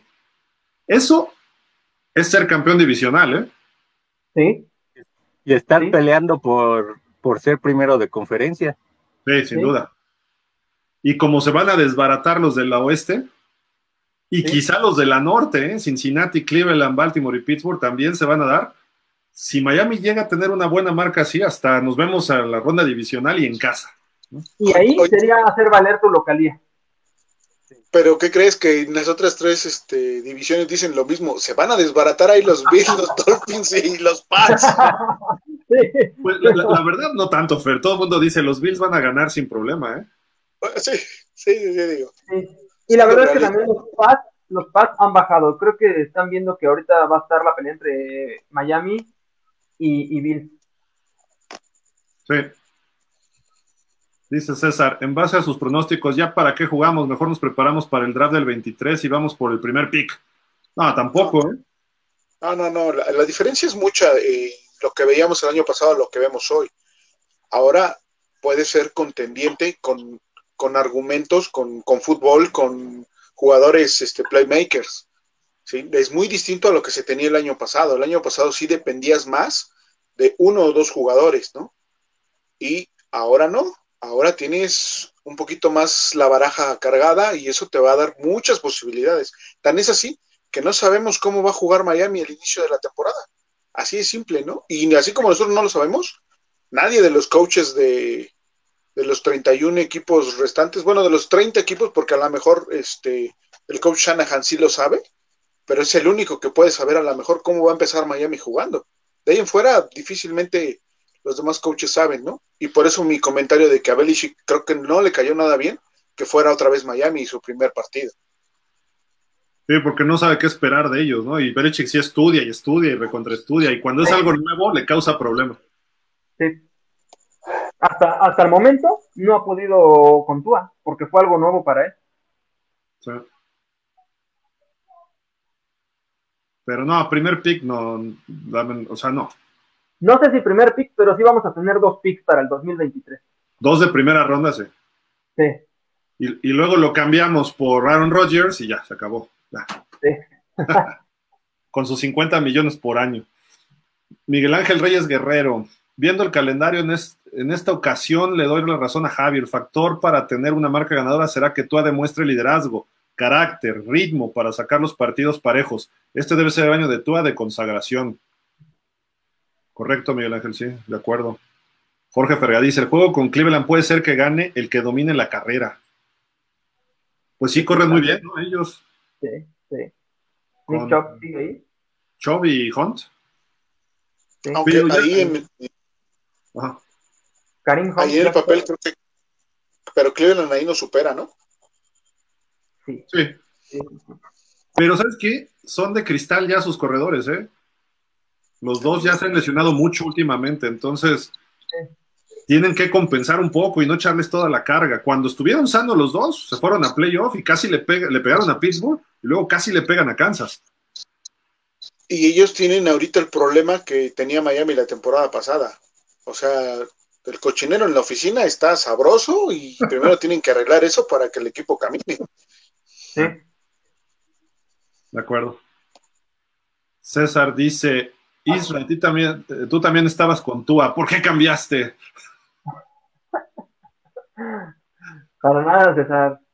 No hemos cambiado en nada. Seguimos pensando que Tua realmente tiene que dar eh, eh, el estirón. Eso es lo que tiene que demostrar en esta temporada. Y más por el equipo también que tiene. Ojalá que si lo haga. Eso, eso, eso, eso no lo he cambiado. Esa esencia de mí no la he cambiado. Estoy positivo a que lo va a hacer. Y tienes el jersey de Tua, ¿no? Sí, sí, sí, sí. Eso ya lo dice todo. Que no se lo ponga porque le da pena es otra cosa, pero. Te apuesto que cuando le gana a los Pats va a traer el jersey ahí. Mira, cuatro pases de touchdown. Uh. Cada partido lo voy a traer. César Thomason, Watson, Brady, Rogers, Allen, Herbert, Burrow, todos juntos nos los pasamos por el arco del triunfo. ¿Ok? Ojalá, ojalá sí se den las cosas, César, este año y creo que se puede dar. Dice el señor Roldán, la realidad es que a Tua se le hace de gallina y se achica en los momentos difíciles. Hasta ahorita eso ha sido Tua. Por eso este es el año importante de Tua. Lo ha repetido una y otra vez Javi, desde colegial, el partido que le gana Burrow, no, pierde con Burrow, pero él le gana las estadísticas individuales en el 19. Después viene la lesión, etcétera, ¿no? Pero tú así se puede meter con el, con el equipo que tiene ahorita, sí se puede meter en un tiroteo con alguien, ¿eh? Sí. Armando J. Murphy, J. Murphy. Buenas noches. Está bueno el calendario, está muy bueno para que tú acá bocas, incluyendo esos patriotas de closet que quieren a Brady en Miami. Uy, ese sí ya me pegó.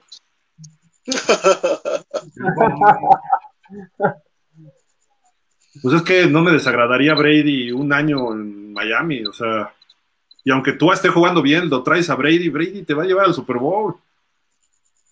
Tua es el proceso y este es su año de que tiene que llevarnos a playoff y jugar bien en playoff.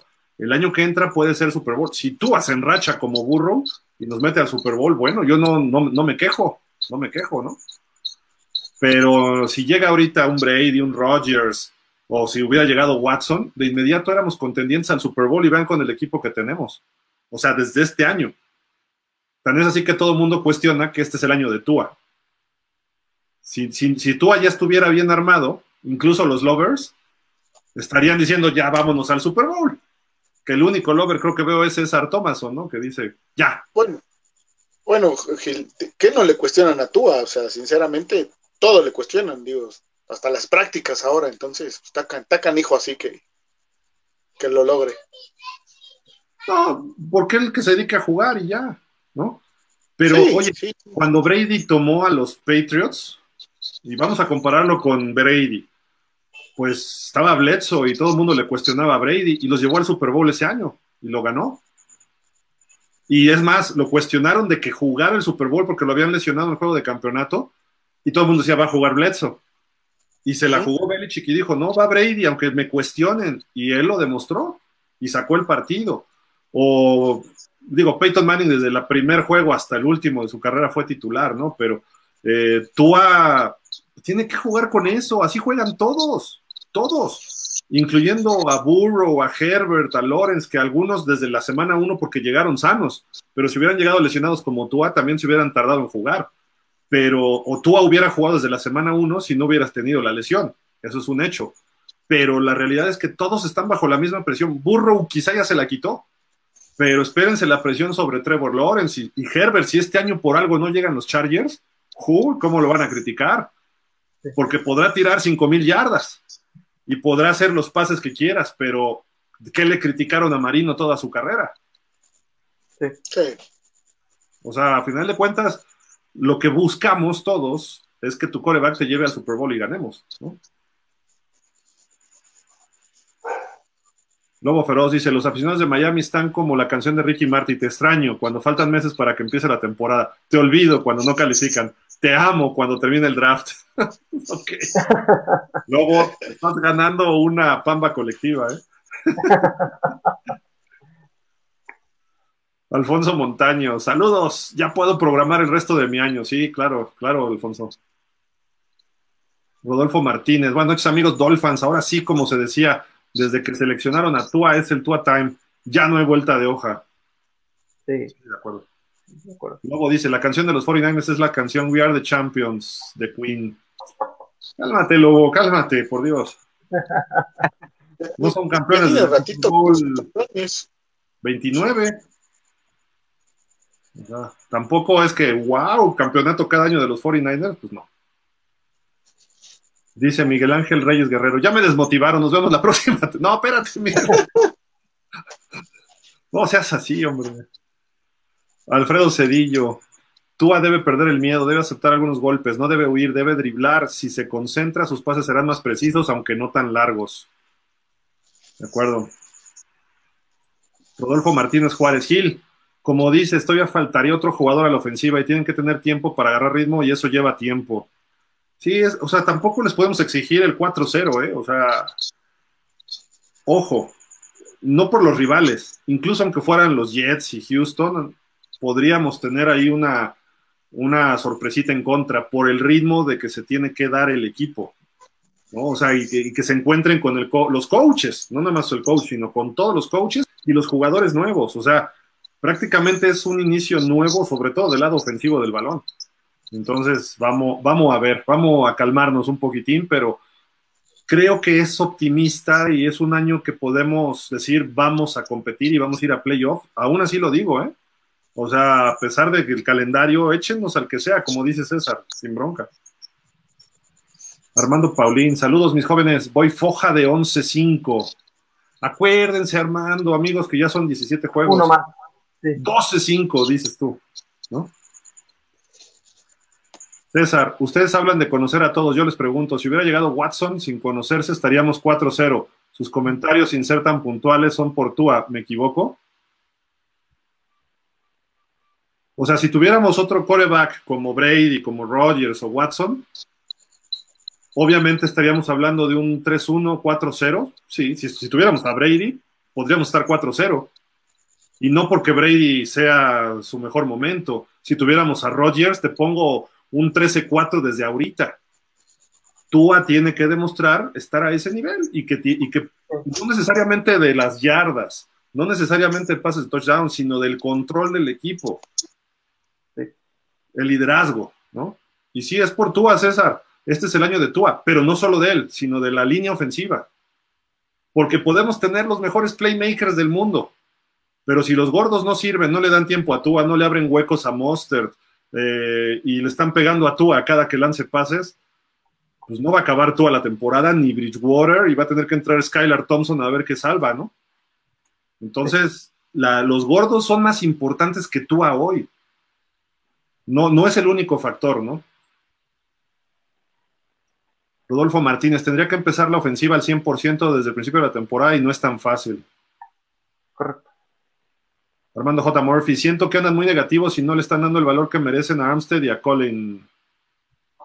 ¿Cómo se llama este? No, al contrario, tiene un gran valor Armstead. Lo malo es que es muy propenso a lesiones, eso es lo único malo.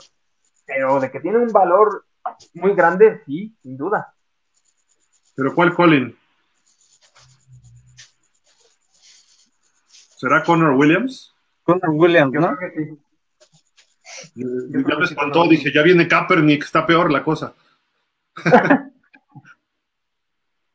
A ver, ay, ya se me brincó aquí varios, espérenme, espérenme. Ay, hijo, muchos comentarios, gracias, gracias a todos. Iván Acuiz, ay, perdón, alguien lo guachurró ya, le dije. Iván Acuiz, buenas noches, genial ver el equipo Dolphins completo, gracias por el programa, saludos, nombre a ti, Iván. Gracias, Iván.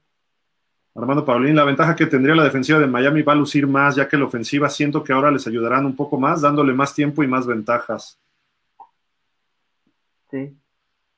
Jorge Fergadís, la temporada anterior los equipos se concentraban en la defensa y que Tua lo gane con ofensiva muy pobre. Esta temporada, además de la defensa, hay que ver la ofensiva con la carrera Hill y compañía. Si todo funciona como debe, habrá mejoría. Correcto. Claro. Jesús Delgado, con este coacheo ya me emociono con Austin Jackson y Robert Hunt. Creo serán violentos abriendo huecos. La verdad, a mí me emocionan. Eso debe ser, ¿eh? Y debe darse. Armando J. Murphy. Vamos por un 13-4. ¿Se acuerdan de mí al final de la temporada? Ojalá. O sea, Lobo, nada más vienes a dar malas noticias. Ya van perdiendo las chivas. Bueno. Señor Roldán, para mí siendo optimista sería un 8-9. No, señor Roldán, ¿cómo cree? Tampoco, no. 8, Y o sea, con más ganitas. y eso ya echándole la mano, dice. No, yo creo que ese sería el, eh, un pesimista, ¿no? O sea, el, el aspecto pesimista. Creo que podemos ser realistas de 9 a 10 y ya optimista de 11 para arriba, ¿no? Sí, yo creo que el realista es 9 y ya optimista 11, ¿no? Más o menos.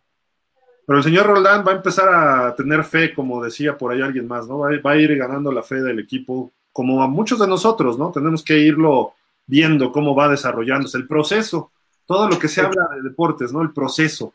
Y ese proceso es, este es el año de despegue. Quizá tarde un poquito, pero este debe ser.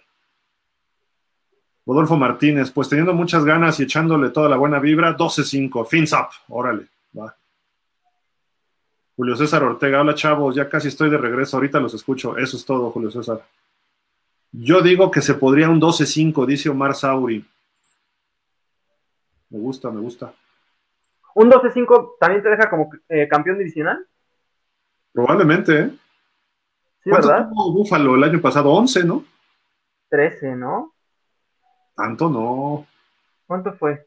Creo que fueron 11 o 10. No, 10 fueron los Pats, Ah, ¿no? diez no. No, Nosotros fueron, fueron 12, ¿no? 12. ¿Sí lo fue? Mm.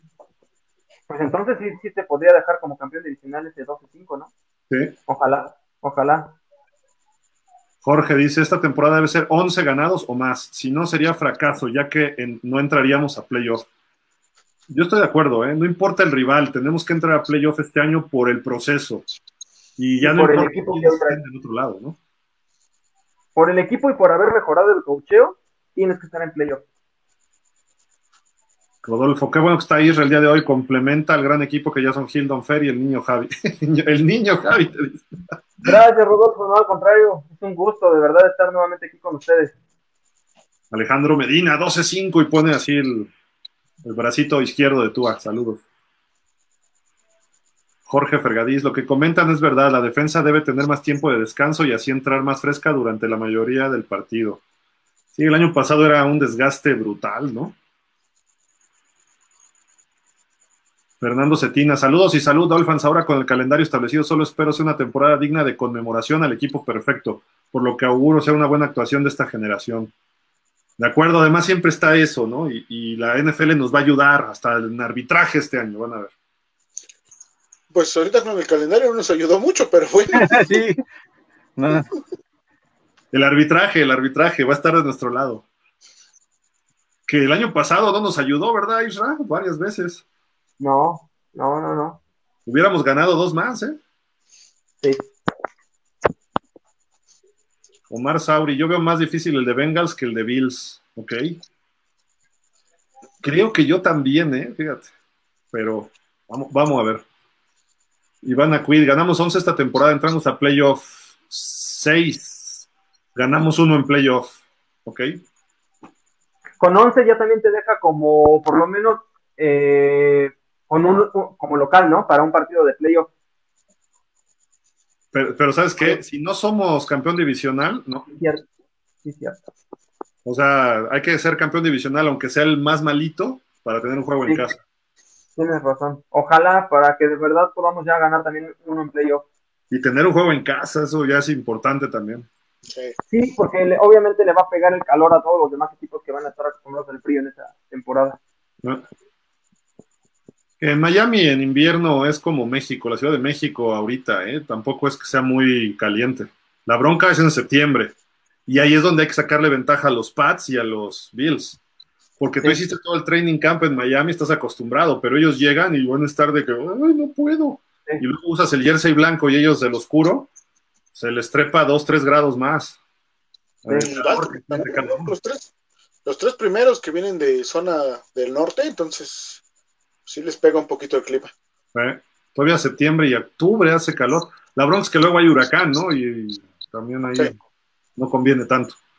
Miguel Ángel Reyes, nuestro linebacker Navato va a cazar las cabezas de Allen y de Burrow. Ojalá, ¿eh? Viene muy bien, yo lo vi muy rápido y es como su especialidad aparte. ¿Eh? Ojalá que sí. Tindal, ¿no? Tindal, ojalá llegue y, y sí lo haga. Yo por eso quiero a, a Dishon Watson con Cleveland. Para que Tindal le dé le dé una tinda. Se lo tunda Tindal. le dé una tinda, pero con che. Ándale, exactamente. Víctor Leal, saludos Dolphins, carro completo, los cuatro fantásticos. Sí, creo que puede ganar 3-1, ¿ok? y van a cuidar. Oh, pues Isra, yo diciendo que eres el positivo y pronosticas nueve. no, sí. ese es como que el real, pero ya el positivo son once, Iván. Es más, vámonos como Gordon Tobogán. Estamos, estamos en el Super Bowl esta temporada. Oye, e, es que no le dijiste que esos nueve eran antes del bye, eso fue lo que no ah, sabía. sí, es 9-0. Ah, no, ¿cuándo es el, después de 10 más el bye? Es la 11, ¿no? El bye. 9-1 y perdemos con Detroit. Ouch. Por confiar. Y dándole, chance, sí. R. García dice 11-6. Me gusta ese. Jorge Fergadís, el de Búfalo será el mejor parámetro. Si no se le vuelve a avanzar y nos dominan como la temporada anterior, no hay mejoría. Ahí sí hablaremos de problemas. Con los Rats o Pats y Baltimore se debe ganar o se retrocede. Correcto. Después del juego 3 y 4 ya veremos si tenemos con qué. Me gusta ese comentario, Jorge, la verdad. Señor Roldán, pero no hay piloto para conducir ese auto. Oh, ahí va, señor Roldán. le pido que le, así como yo, dele chance a Tua este año.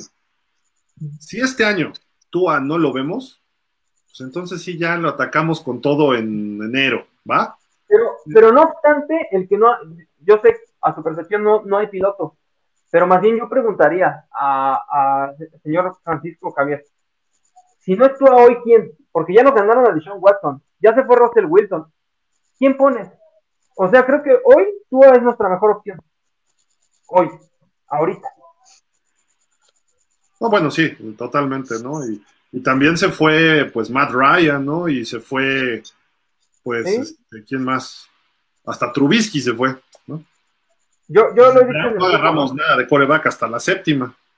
Yo lo he dicho con ustedes en el grupo. Si vamos a cambiar a Tua, ok, pero que sea para mejorar, no nada más por poner a alguien diferente. O sea, creo que no va por ahí. Y, y se vio el año pasado, ¿no? Cuando entró Brissett, no se pudo. Y tuviste corebacks para mejorar es- esta temporada baja. ¿No lo hiciste? Bueno, a mí me parece excelente que no lo hayan hecho. Siguen, como dice, como dice Gil, siguen en el proceso. O sea, este Chris Greer la tiene clara. O sea, el, equipo es para desarrollarse con ese coreback. ¿Sí? ¿Por qué? Porque así lo armó, así lo pensó, así lo diseñó y así lo sigue, lo sigue generando y sigue en ese proceso.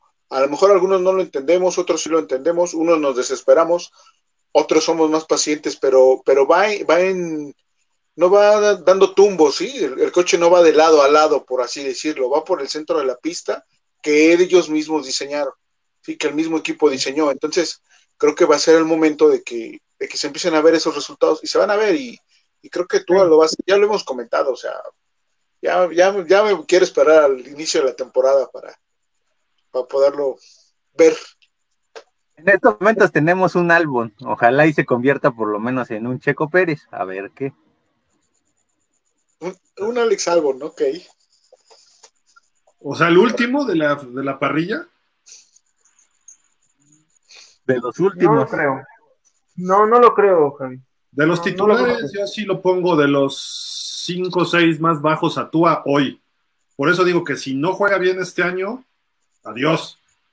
Pero la realidad es que puede mejorar hasta media tabla, quizás hasta más adelante, dependiendo cómo encuentre su química con los, con los receptores. Eh, hay corebacks pues, malitos, como un tal 17, que tiene un techo y ha llegado hasta finales de conferencia. No quiero decir cuál, porque luego se me va a enojar Javi, pero este, si, si digo que termina como me dicen a mí, pues ya, o sea, Gil, nada más. Y le Aparte- dicen Ryan, ¿no? Pero la realidad es que ese cuate tiene un techo y ya llegó. Y también así que le pusieron a Malik Willis. Por ahí hay otros con techo que han llegado a Super Bowl, Jared Goff, Jimmy Garoppolo, Nick Foles hasta lo ganó. O sea, dices, Sí. ¿qué óvole? Entonces, yo no descarto que Tua pueda ir al Super Bowl, y lo he dicho desde un principio, pero tienes que armarle un equipo y que entre en ritmo. No significa que es el coreback más talentoso, no, a Tua le va a faltar toda su carrera ser talentoso. O sea, Pero también, déjame decir algo, Gil. Tua no ha llegado aún a su techo. O sea, bien lo dices, con Brian Hill ya él demostró un techo. Sus números ya están topados. Tua todavía sigue mejorando conforme eh, temporada anterior sus números. Y si no los mejora en este entonces, ya podemos decir, ya llegó a su techo, ya no va a ser más. Hay que buscar el pero reemplazo. tiene un techo, este, Isra. Tua, Tua tiene un techo. todavía, todavía no lo sabemos cuál es. Tienen to- todos tienen, jugadores tienen un techo. Hoy creemos o suponemos cuál va a ser, pero no es real. Todavía no sabemos cuál es el real. Cuando él estacione sus números en pases, en yardas, en, en todo, entonces es cuando vamos a decir, llegó a su techo, ya no hay más.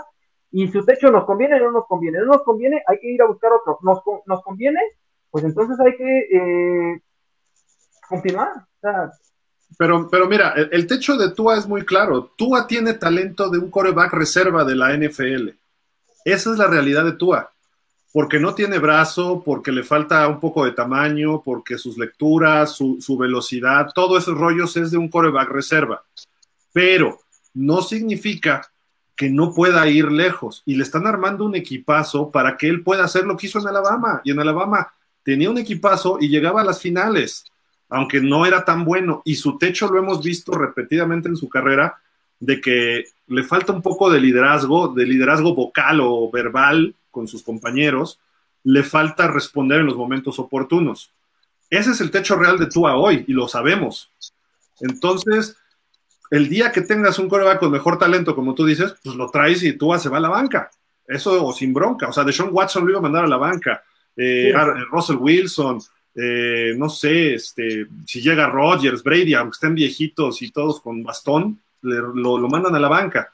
Eh, pero no Brissett, no Bridgewater, no Skylar Thompson. eh, ningún novato de este año, quizá Piquet, quizá Willis, pero así un quizá, ¿no? No, Pero- no los veo. Pero hasta Yo- ahí, yo, fíjate, creo que para la temporada que viene, si Tua no da los números, el único coreback que podría, porque no lo está, ¿eh? Ojo, podría estar disponible es eh, el de Cardinals. Ah, Murray. Porque creo que ha tenido No, por ahí conflictos. Pero yo no lo veo haciendo también mejor que Tua hoy, ¿eh? Porque aparte va a tener que adaptarse al proceso que viene en Miami, va a tener que agarrar química con cada uno de los jugadores. Y aún agarrando toda esa química y teniendo todo ese proceso, no lo veo superando a Tua. Por eso yo siempre he dicho, si vamos a hacer un cambio que sea para mejorar, nada más. claro. Y es que en la NFL cada temporada es impredecible porque si en algún momento Dodd Williams, este, Trent Dilfer y, y fueron campeones, con un equipo balanceado, cualquier coreback puede llegar a, este, a ser campeón en la NFL. Pe- Pero No sería de ahí, ahí- ahí les va un detalle de Williams, de Dilfer, de Ripien, de Foles, que fueron campeones, con ellos sin ser tan talentosos. Lo que tenían es que se ganaron al equipo. Y se lo ganaron respondiendo cuando tenían que hacerlo. Nada más. No hay más. O sea, Foles era hasta banca. Eh, Ripien era banca y se subió. Doug Williams era un veterano que cuando lo vieron entrar, ah, es un veterano y él sabía cómo comportarse. Eh, Pero si hablamos de ganar el equipo, nivel de líder como ellos. Si Y hablamos de ganar tiene equipo, esos equipos tampoco, ahorita, hoy. yo creo, yo creo que Tua lo ha hecho, ¿eh? O sea, lo hemos visto en diferentes eventos, creo que tuvo un evento, o el, o el ULA, no recuerdo el No, nombre, sí, sí. Pero, pero, Isra, yo te lo pongo así, o sea, lo quieren, pero Sí. el que te quiera no significa que se la van a rifar por ti en el momento oportuno. El liderazgo no es de que vente a mi evento y todo el mundo jale. O sea, yo, yo me refiero al liderazgo de responder por el equipo en el momento importante. y a eso voy, Gil, pero creo que sí lo vimos, ¿eh? Salvo su mejor opinión de todos, porque es claro que no tengo la verdad absoluta. Yo lo vi eso contra Raven. Yo sí vi que cuando Tua entró, el equipo cambió. Pero, ¿qué tal contra Tennessee? O hace un año contra los Bills. Contra. Tennessee, el mismo Tua tumbó al equipo. O sea, Él- es, es- se es abajo. importante. Él se vino para abajo y el equipo completo se vino para abajo con él.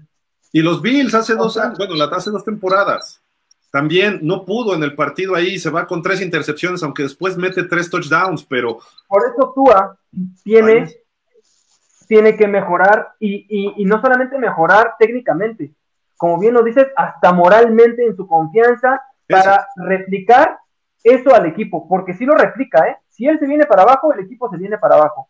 Si él juega con ganas, porque con Ravens eh, venía todo el tema de Deshaun Watson, él venía enojado con Brian Flores, entró y yo creo que quiso demostrar que él podía y el equipo lo, respaldó. Entonces yo creo que el equipo lo tiene ganado. Dependerá más bien de cómo él pueda manejarlo. de de acuerdo, ¿cómo responda? Eh, o sea, a lo mejor con los Pats en Miami no hay problema, pero lo quiero ver en Cincinnati contra Burrow, el juego 4, ahí a ver cómo se comporta. O lo quiero ver contra Rodgers en, el, en Navidad. Esos juegos son los que pueden definir la temporada para Tua.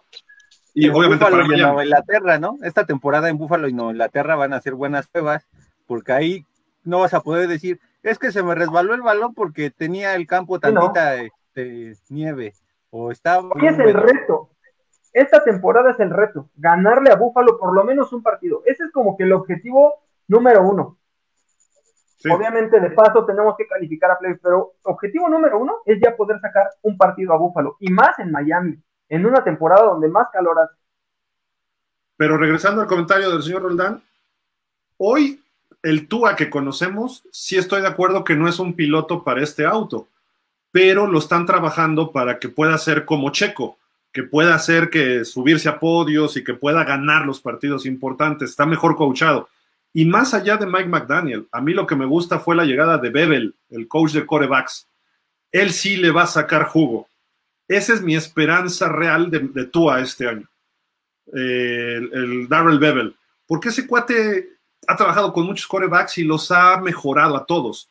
Tua tiene todavía espacio para mejorar, ¿no? A pesar de sus limitantes técnicas o de cuestión de fundamentos o lo que sea, él lo va a acabar de pulir, más lo que está trabajando Tua por su cuenta, que es un chavo bien trabajador.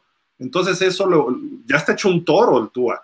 Entonces eso le va a ayudar y va a servir para que Tua tenga quizás su mejor año este año. Y además los compañeros que le van a ayudar, ¿no? Sí, a mí lo único que me hace ruido... Si se va Tyreek Hill 80, pues bueno. A mí lo único que me hace ruido es, y, y coincido, ¿eh? Que no tenga esa fuerza en el brazo cuando en Alabama sí lo tenía. Eso es lo único que a mí me hace ruido. ¿Por qué hoy en Miami no?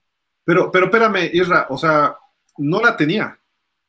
Lo que pasa es que en colegial Alabama juega contra Wichita Falls y los receptores se despegan cinco yardas sobre un corner maletón. O sea, juegan tres partidos fuertes de la misma conferencia y el, campeonato nacional, y ahí Tua tenía problemas conforme se iba avanzando. La realidad es que pues, si tú hablas de consistencia, sí, pues ahí está, está, está, está, y los bombazos, a Judy, que por cierto hoy está en el bote, a, este, a Waddle, a Devonta Smith, o al que sea, o sea, todos ellos, a Henry Rocks, otro que está en el bote, ¿no? O va al bote, no sé. Pero esos receptores acaban sin problema. Entonces, sus pases no tenían que volar 60 yardas, los ponía 30 porque ya llevaban 5 yardas de ventaja. Y Tua es muy bueno entre los números, en los slants, en los ganchos, pases adentro, al ala cerrada, ahí es muy bueno. Cuando tiene que hacer, o sea, un coreback no lo mides con la bomba, lo mides con una escuadra fuera a 12 o a 15 yardas. Ese es el pase que sabe si el coreback es o no. Y Tua ha tenido hasta pick six en esos pases de su lado izquierdo. Eh, ese, eso es lo que se le complica y eso es lo que critican en Estados Unidos los scouts. No es que no lance 70, porque pues en realidad nunca vas a necesitar lanzar 70 o muy pocas veces en un partido, pero tienes que lanzar el de 50 yardas una línea hasta la lateral y tienes que ponerlo donde debe ir y con el timing y la velocidad adecuada. Y yo lo he dicho muchas veces, Montana no era muy potente de brazo, pero él tenía el timing. O Chad, o Chad Pennington, que hasta pasó por nuestro equipo uno o dos años, pero el tipo los ponía los pases sin, sin fuerza de brazo. Tua no ha desarrollado eso todavía para compensar la fuerza del brazo, porque ese pase Tua tiene que soltarlo en el momento que está haciendo el corte el receptor. Marino se podía parar, veía a Duper que se cortaba y ya iba hacia la banda y ¡zum! Ahí está. pero Marino ya es otro nivel, ¿no? pero, pero así están los corebacks hoy así está Lawrence, así está Herbert, así está Burrow, así está el que tú me digas, Josh Allen, Rodgers, Brady lo llega, Brady tampoco era muy físico, y Carson Strong, que viene de, ni siquiera se fue en el draft, mi gallo, ¿no? Y ese cuate tiene un brazo poderoso, que no tiene piernas, ¿no? O a lo mejor hasta Skylar Thompson, el que agarró Miami en séptima ronda, se le ven ahí algunos pases interesantes. Bridgewater tampoco es de mucha potencia pero son corebacks para el sistema que les armó eh, pues Mike McDaniel. Y él lo dijo, yo hago ganar este equipo con Tua. ¿Por qué? Porque todos sabemos lo que le falta a Tua. Entonces tienes que darle un coche a la medida. Y eso es lo, que es lo que está haciendo Mike McDaniel y Greer. Se pusieron de acuerdo. Y lo que me gusta es que Greer sí está escuchando a Mike McDaniel y no está peleando con él como con Flores porque Flores no quería una ofensiva al estilo de la que tenemos ahorita. Él quería un estilo de ofensiva tipo la de Herbert con los Chargers. Quería la de Burrow. O de Burrow, que Burrow lo quería el dueño, ¿no?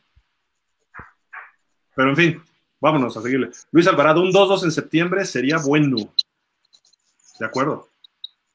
César, ¿cuándo me invitan? Ya te hemos dicho que sí, hombre. La pregunta no es cuándo te invitamos. La pregunta es, ¿cuándo quieres venir? ¿Cuándo no estés chupando? Eso es importante. Pues, ¿Qué día no chupas? Y ese día nos dices y ya. Pero este, si no, como novia de pueblo, te decimos que sí, pero no te decimos cuándo. no, ya, ya sabes, César, que sí, tú avísanos y con, con, con gusto. Fernando Cetina, a ver muchachos, hagan grupos de dos y debatan juegos de casa y fuera para análisis objetivo.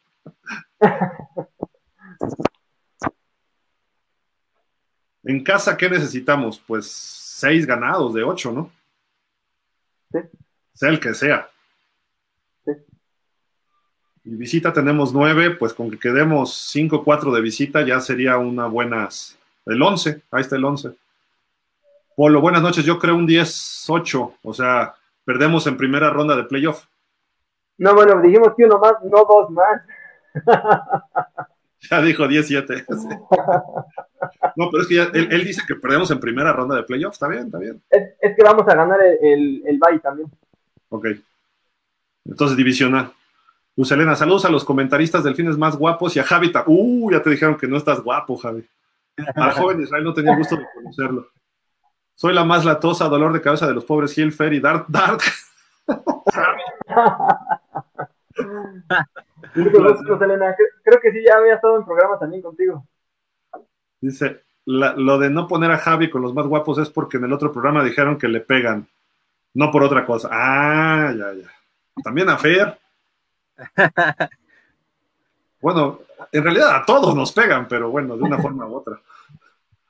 Omar Sauri, es tú a The Closet, dice. dice Lucelena, Israel, no te dejes contagiar por el odio que le tienen a Tua. Hasta Gil lo defendió, pero aquí no, no me lo querrán hasta que sea campeón de seis Super Bowls, MVP, Hall of Fame, y eso aún dirán que no les convence. sí te creo, Lucelena. O, sea, Eso sí es una utopía, eso sí es una utopía, ni en el Madden pasaría. Luz Elena, si, si, si nos lleva a un Super Bowl, yo lo quiero. Si nos lleva a una final de conferencia, yo lo quiero. y ya si gana el Super Bowl, pues voy y le doy de besos, pero a distancia, porque no van a decir que somos. Me voy a ir todavía más abajo. Si, van a decir que a los Pats o algo así, ¿no? Y no. Ah, dice Luz Elena, don Francisco es con como nuestro presidente, con todo respeto que le tengo. Y Dar Javi sería. Uh, Yo dije, no, no seas así. Está bien, está bien. Cristian Alvarado, hola amigos Dolphins, ¿qué tal? Me parece un calendario cargado, visitando a Bills y a Pats al final de la temporada. Prueba de fuego para Tua, tiene que ser su año y a playoffs. Sí. Dice Luz Elena, tomen una captura de este comentario. Ganamos 12 esta temporada, pero sería, sería feliz aún con un 2-15 mientras los dos fueran a los orgullosos. Mira, yo. Sería un escenario fatalista, porque estás en temporada de celebración, entonces, eso sí, ojalá y no pase. Mira, con que se quede 6-11, pero los 6 de la división, ya. No, no es cierto. Hay que pensar en grande. Luz Elena, difiere un poco de Hill. eh, creo Burrow tiene más presión porque ahora ya no aceptaron de él cuestiones de novato y no podemos olvidar que es un joven aún. Ok, pero ya la gente sabe que sí te puede llevar hasta esas instancias. Con Tua o con Herbert no lo sabemos. Por eso hay más presión sobre ellos. Y Joe Burrow les apuesto que va a tener un temporadón si se mantiene sano y todo. Va a tener un temporadón estadístico va a mejorar todavía lo que hizo el año pasado y este chavo va a seguir creciendo, igual que Tua, igual que Herbert, pero él ya se quitó ese, o sea, ya dice, yo ya jugué el Super Bowl, a lo mejor no llegan o lo que sea, o pierden playoff, o a lo mejor ni llegan a playoff, ¿no? Pero personalmente, ya en, Cincinnati ya no lo van a comparar con Andy Dalton. O sea, ya, de entrada. Sí, correcto.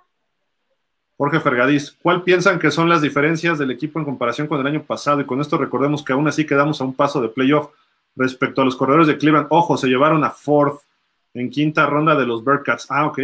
Que es gran parte de la temporada casi perfecta de los Bearcats. Uf, sí, cierto. Fer, estás muy callado. ¿Cuál es la diferencia del año pasado? La ofensiva. Simplemente ahora sí hay una ofensiva. Tienes armas diferentes eh, puede ser una ofensiva muy versátil. Creo que la versatilidad que va a tener la ofensiva en relación a lo que se tenía el año pasado, esa es la pequeña gran diferencia que se va a tener, ¿no? Y el otro punto sería el cocheo, en el lado ofensivo, básicamente en el lado ofensivo. Creo que ahí radican las dos grandes diferencias en comparación con, con la temporada del año pasado, ¿no? Sí. Totalmente de acuerdo. Cristian Alvarado, creo que no hay calendarios a modo y sea como sea, y sea quien sea, se debe de enfrentar a todos y vencer a los mejores para ser campeones. Cristian, échale un ojito al de Tampa de hace dos años. Descansaron en la semana 13, algo así, y sus últimos cuatro juegos que barrieron Tampa, esos cuatro juegos eran contra Atlanta, Carolina, este, Jets, no sé, puro chafa, ¿no? Ahí. Eh, se lo acomodaron a Brady para que cerrara bien la temporada y el descanso hasta ya casi noviembre, diciembre, para que pudiera estar un poco descansado para el cierre de temporada, playoffs y Super Bowl, como se dio. O sea, nada más, nada más digo que ese sí estaba más a modo. Quizá por suerte, a lo mejor no es que lo hayan puesto deliberadamente, ¿no? Pero Arrabal Chosno, muy de acuerdo contigo, Fer, han criticado a Tua por sus pases y en el programa pasado alguien si no es un marino, no sirve. Pues entonces un Montana, Plunkett, Aikman no son buenos. Con calma debemos darle el beneficio de la duda y la presión a los novatos hace que cometan errores. Ya terminando la temporada, ahora sí, tanto los aficionados como el staff analizarán si es o no el coreback del futuro. De acuerdo. Uf, muchos comentarios, espérenme porque ahí vamos, ahí vamos. Dice por acá eh, Víctor Leal, Tua, si da un salto de efectividad en zona roja, cuidado con Miami. Y estuvo muy bien, ¿no, Fer? El año pasado en zona roja, además. Fue de los mejores. Sí, en zona roja estuvo eh, dentro de los cinco primeros, si no mal recuerdo. Creo que no le interceptaron en zona roja el año pasado. No, no le interceptaron en zona roja. Fue muy efectivo en zona roja y tuvo un rating del 117, me parece, no recuerdo bien. Fue de lo mejor que hizo Tua, ¿eh? 117 o 131, algo así.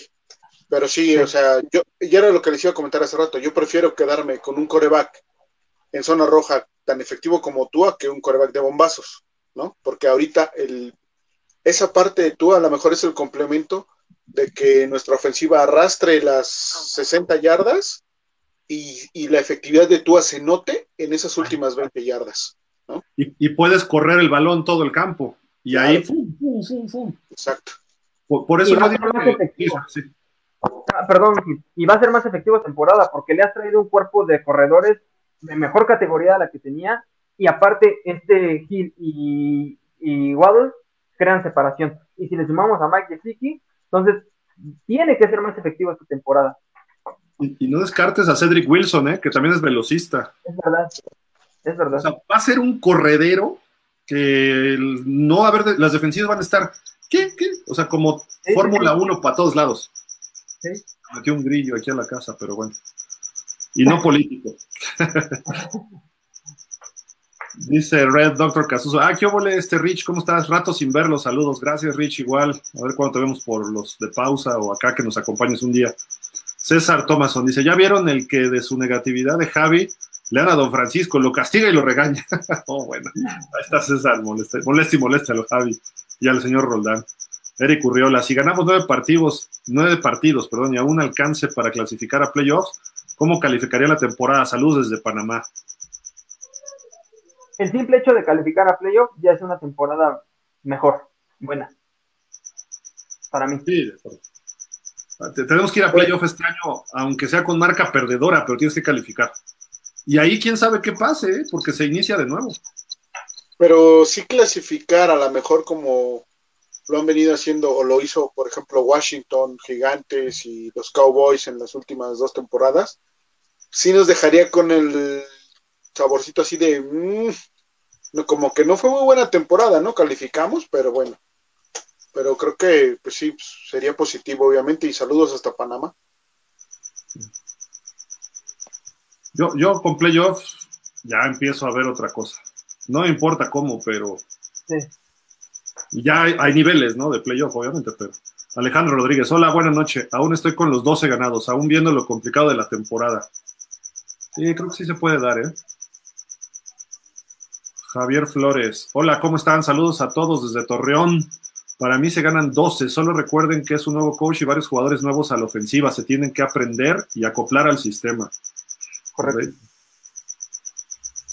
Luz Elena, Espero que con el nuevo linebacker del draft ahora sí le arranque la cabeza al odioso de Allen. Sí, como cae gordo. Entre Wilkins y Tyndall, le van a dar una Tyndall con Che. Y Jorge Fergadís dice, de acuerdo con Isra, bienvenido. El año anterior nos cansamos de decir que faltaba coacheo en la línea ofensiva y la ofensiva. E insisto, aún así casi pasamos. Si hay mejoría en estas áreas, se debe eh, mejorar el récord anterior, claro. ¿Qué calendario les parece más difícil, 2021 o 22? Ya ni me acuerdo del 21. Creo que estaba más a modo el 21. Sí. No, no recuerdo. Y empezamos de la patada, ¿no? Este está más difícil, creo yo.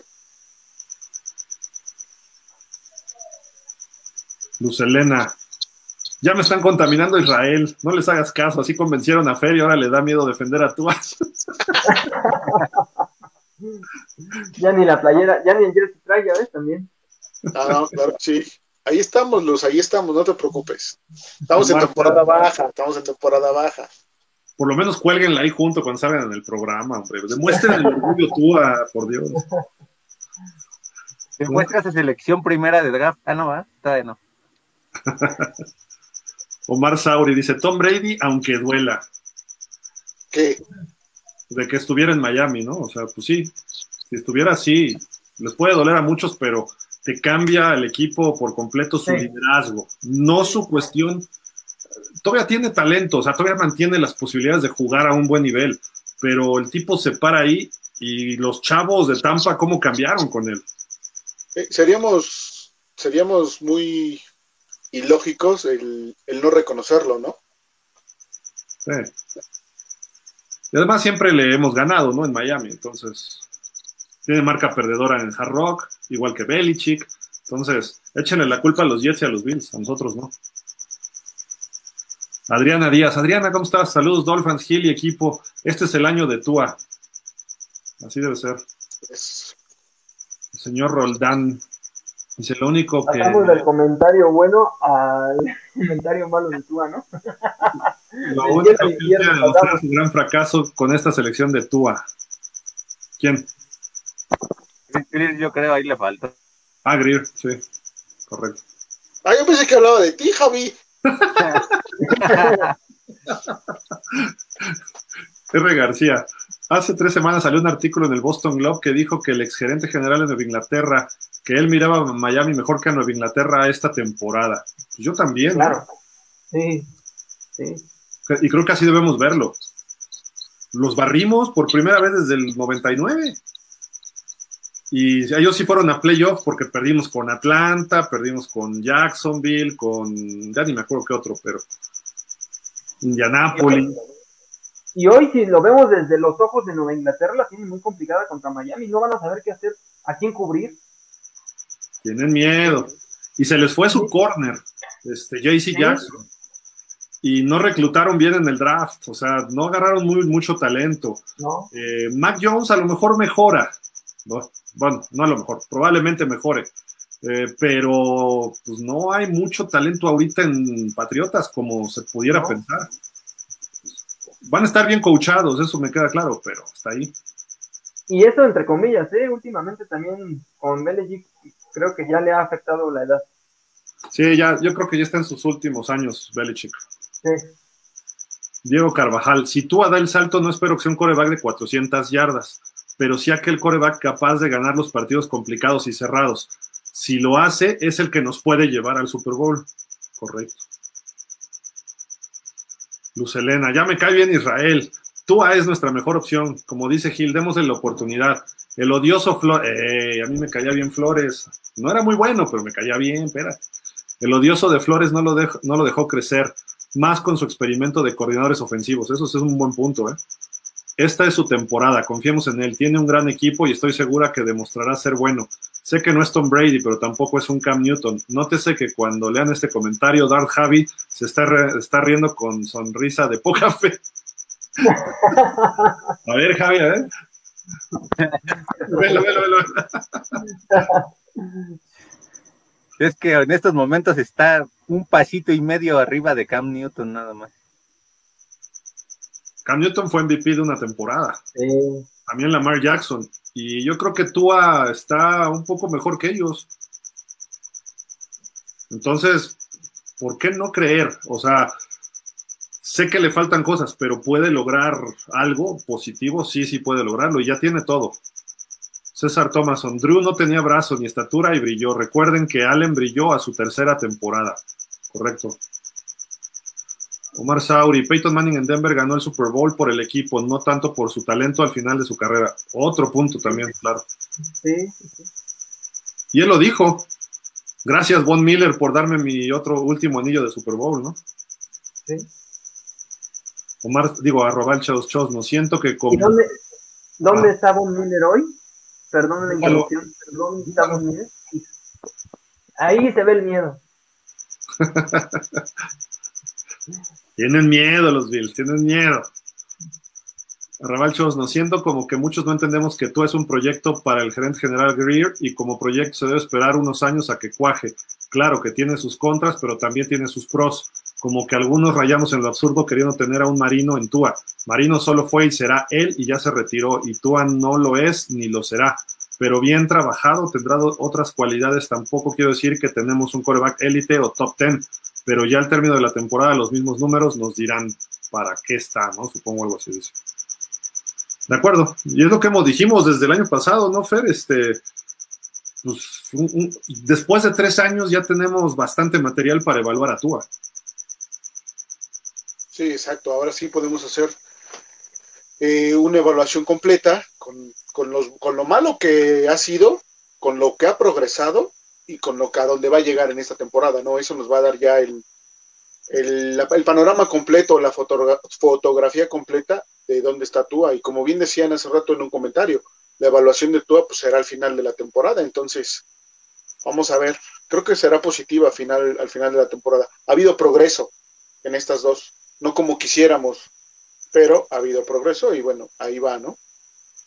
Yo lo que espero es que la evaluación sea de 17 juegos y no de 10, no de 6, no de 12. Que juegue toda la temporada. Que esté él en el centro todos los partidos de titular. Eso es lo que yo esperaría. Eso sería lo ideal, ¿no? Para poder tener un, una foto completa totalmente. Dice Diego Carvajal, si tú fracasas, mejor ir al draft por coreback. Hay buenos prospectos ahí, incluido el de Alabama. Ahora bien, vamos a saber si Tua responde con esa línea ofensiva, porque con Flores la línea ofensiva era un verdadero, bueno, era un desastre. Yo le agregué, agregué el verdadero. Sí, totalmente, este, Diego. Eric Urriola, en verdad el problema más grande que tiene Tua somos nosotros mismos, porque todos hablan de Herbert y Burrow, pero estoy seguro que hubiera pasado lo mismo con esos corebacks en Miami. Mm, no tan marcado, la realidad es que no tan marcado porque son los corebacks prototipo de la liga y a lo que está acostumbrado, a lo que estamos acostumbrados como aficionados. Entonces sería un poquito menos drástica la situación. Aquí el problema es la, los valga la redundancia, la problemática que ha tenido Tua con lesiones, con el hecho de que no ha sido constante, con lo que ha pasado con este Dishon Watson, todo eso le ha afectado un poco más a él por no ser el, el coreback prototipo como podría ser Herbert de Burrow, ¿no? Además de que el talento se manifestó en ellos desde el año uno, ¿no? Pero ¿qué tanto le afectó, Fer?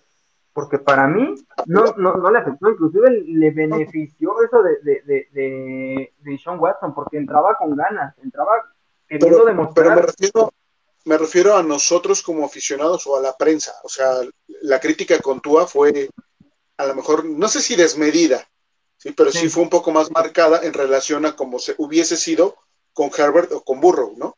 ¿Por qué? Porque ellos pudieron o podrían a lo mejor frenar a esa crítica con, el año uno que, que tuvieron. Bueno, en el caso de, de Herbert, ¿no? En el de Burro, pues el año pasado.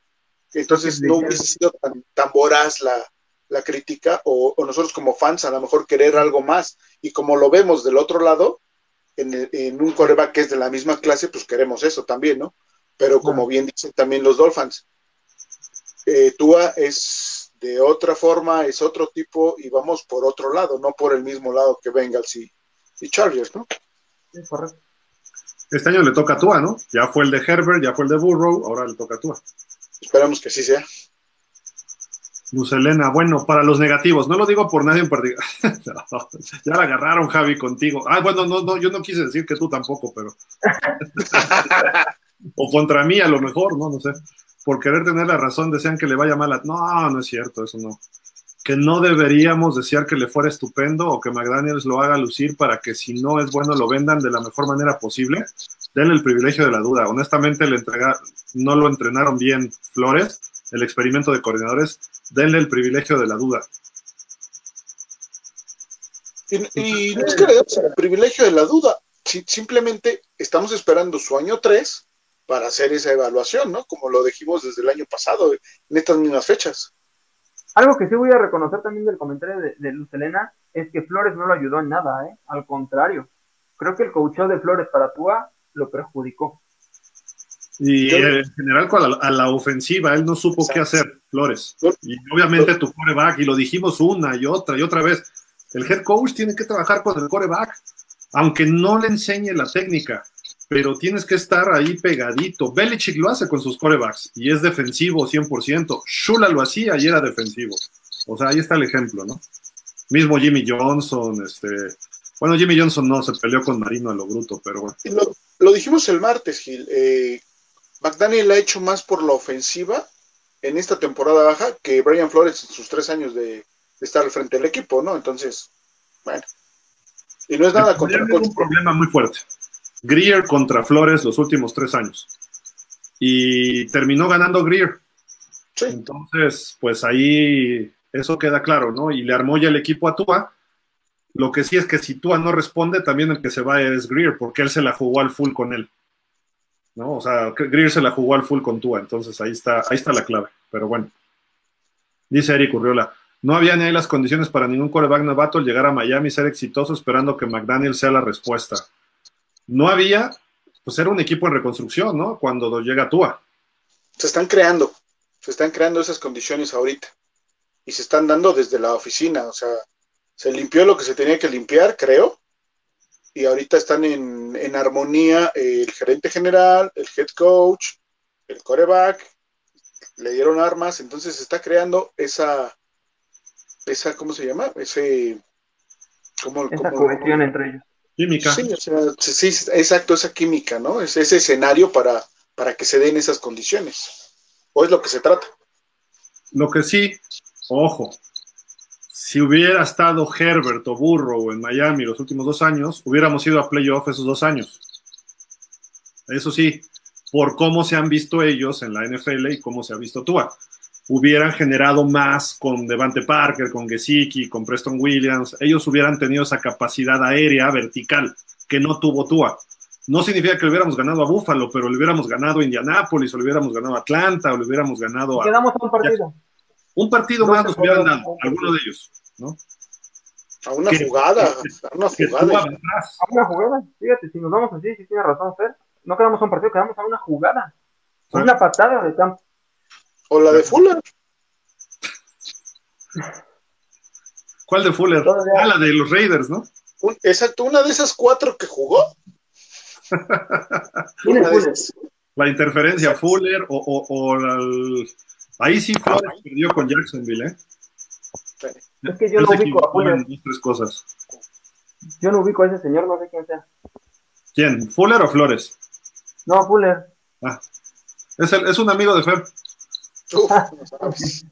Dice Luz Elena, hasta Gil me dio la razón con este entrenador Bebel, o como se escriba, quizá podrá crecer a pesar de sus limitaciones. No quizá, este, Luz Elena, va a crecer, va a crecer. César Thomason, Isra, te apoyo, no le discutas a Tampa Gil y no discutas, se enoja, es un gran piloto, ya hablaremos a fin de temporada. Tú a la va a romper, ¿tú qué opinas, Fer? César, este, sí, sí, creo que, que lo va a hacer bastante bien. Ya lo dije, o sea, esperamos al menos 25 pases de touchdown, 4000 yardas. Creo que para mí eso sería un muy buen número para Tua. Si es un poco menos, no pasa nada, siempre y cuando la ofensiva esté anotando. Ya lo dijimos, si se va a correr más, que se corra. Y si Tua tiene juegos de 100 yardas, no hay problema. El chiste es que el equipo gane, ¿no? Sí, no, de acuerdo. Lo que me dio risa, perdón, es que haces 4000 yardas y Javi le hace. Ah, bueno, Javi ya, ya, sabe, ya sabemos que Javi quiere 2000. Pues lleva 4.000 yardas Tua, pero en dos temporadas, ¿no? Sí, ¿Y cuántas lleva Herbert? 9.000 y pico. ¿quién? Mi muchacho Herbert. ¿El que no calificó playoff tampoco? Anakin Skywalker, que se le parece. Eh, Sí, igualitos, ¿eh? Solo no vaya a acabar así. Pues va a tener el imperio, ¿eh? Si no nos descuida, lo- si nos descuidamos. Lo vamos a derrocar, la fuerza está de este lado, Gil, vas a ver. Luz Elena, que creo que en Alabama tú así tenía el brazo. Sé que el equipo jugaba hasta conmigo de como coreback, pero la verdad veía pases que ahora mismo los delfines no los hace. Claro que tenía tiempo, no olvidemos que no le daba nada de tiempo, incluso los pases en movimiento, no sé cómo se le llamen esos, los lanzaba muy bien. Eh, y ahora ves los pases en movimiento y parece que los tiró mi sobrinito. Creo necesita buen entrenamiento y lo podremos ver ahora. Sí, ténganle fe, por Dios. Ok. Jorge, no, no estoy de acuerdo, de verdad. Creo que debemos entender que este carro está construido para Tua y también por eso creo que trajeron a Teddy Bridgewater. Es un coreback similar que puede funcionar en este sistema y los corebacks 3 y 4 por su forma también. Y Skylar es al único que le veo muy buen brazo. De acuerdo. César Thomason Hill, como que te enoja que tu panel hable bien de Tua. Ahora entiendo a Javi mi panel, no es mi panel, o sea. Y no me enoja, o sea, yo nada más trato de equilibrar las cosas y Tua no es, no lo odiamos, o sea, lo que queremos es que Tua brille y, y dé el brinco este año. Y si nos da un Super Bowl y después se va, no importa si se vuelve un Trend Dilfer, no, no me preocupa. Yo quiero un Super Bowl, que sea Tua, que sea Skylar, que sea Bridgewater, que sea, no sé, mi abuelita en silla de ruedas, no importa pero que alguien nos lleve al Super Bowl, ¿no? O sea, o que tengamos un coreback y, y después ya que tengamos un coreback consistente y estable. O sea, así de simple. Dice César, hoy estoy chupando. ¿Ya ves cómo quieres venir al programa? Sí. Nos cierran el changarro. César dice, me dedico a la construcción, vendo concreto, ahí siempre se da. ¿Eh? Está chupando. muchos saludos y muchos mensajes rápidos. Vamos a darle velocidad. Luz Elena Gil, ya dijiste, ¿eh? cuando llegue al Super Bowl todos con su playera de Tua. Ah, pero júralo. Omar Sauri, somos, seamos realistas, hasta el más grande de los Dolphins, Dan Marino, en la actualidad no lo consideran como uno de los mejores corebacks de la historia, así que aunque Tua gane, lo dejarán de, lo, lo dejarán de criticar. Oh, Omar, pero espérame, Dan Marino, aunque no tiene Super Bowls, está entre los cinco mejores de todos los tiempos, ¿eh? O sea, y de verdad no es porque sea de Miami, ni mucho menos. Yo no he visto un coreback como él. Y sí vi toda su carrera también. Y yo no he visto ni Rodgers, ni Herbert, ni Lawrence, nadie. Habrá quien se le parezca, pero no, no ha sido así. ¿eh? Alfonso Montaño, Burrow y Herbert ya no son promesas. No, ya son realidades.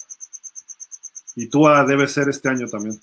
Omar Sauri, yo creo que la diferencia es que el equipo ahora sin nada, sin nada para el mismo lado. Y el año pasado cada quien nadaba para su lado, ¿de acuerdo? Otro punto muy bueno. Os Escalante, buenas noches, Dolphins. ¿Ya vieron el tweet de Chita callando a los haters? Sí, sí, Os. Lo comentamos hace rato, ¿no? Eso. Sí, ¿verdad? Rafa Rangel, ahora sí, ya está el equipo y me pongo el uniforme de porrista. ¡Go Dolphins! De uno en uno, primero Primer objetivo, Bills, es tiempo de cambiar jetaturas y paradigmas. Estamos empezando bien, tenemos casa llena en el staff. Sí, Rafa, así es. Dice Jürgen Max, saludos. ¿Han hecho algún space de Dolphins en Twitter? Todavía no lo hacemos. Lo vamos a hacer, Jürgen. Pronto.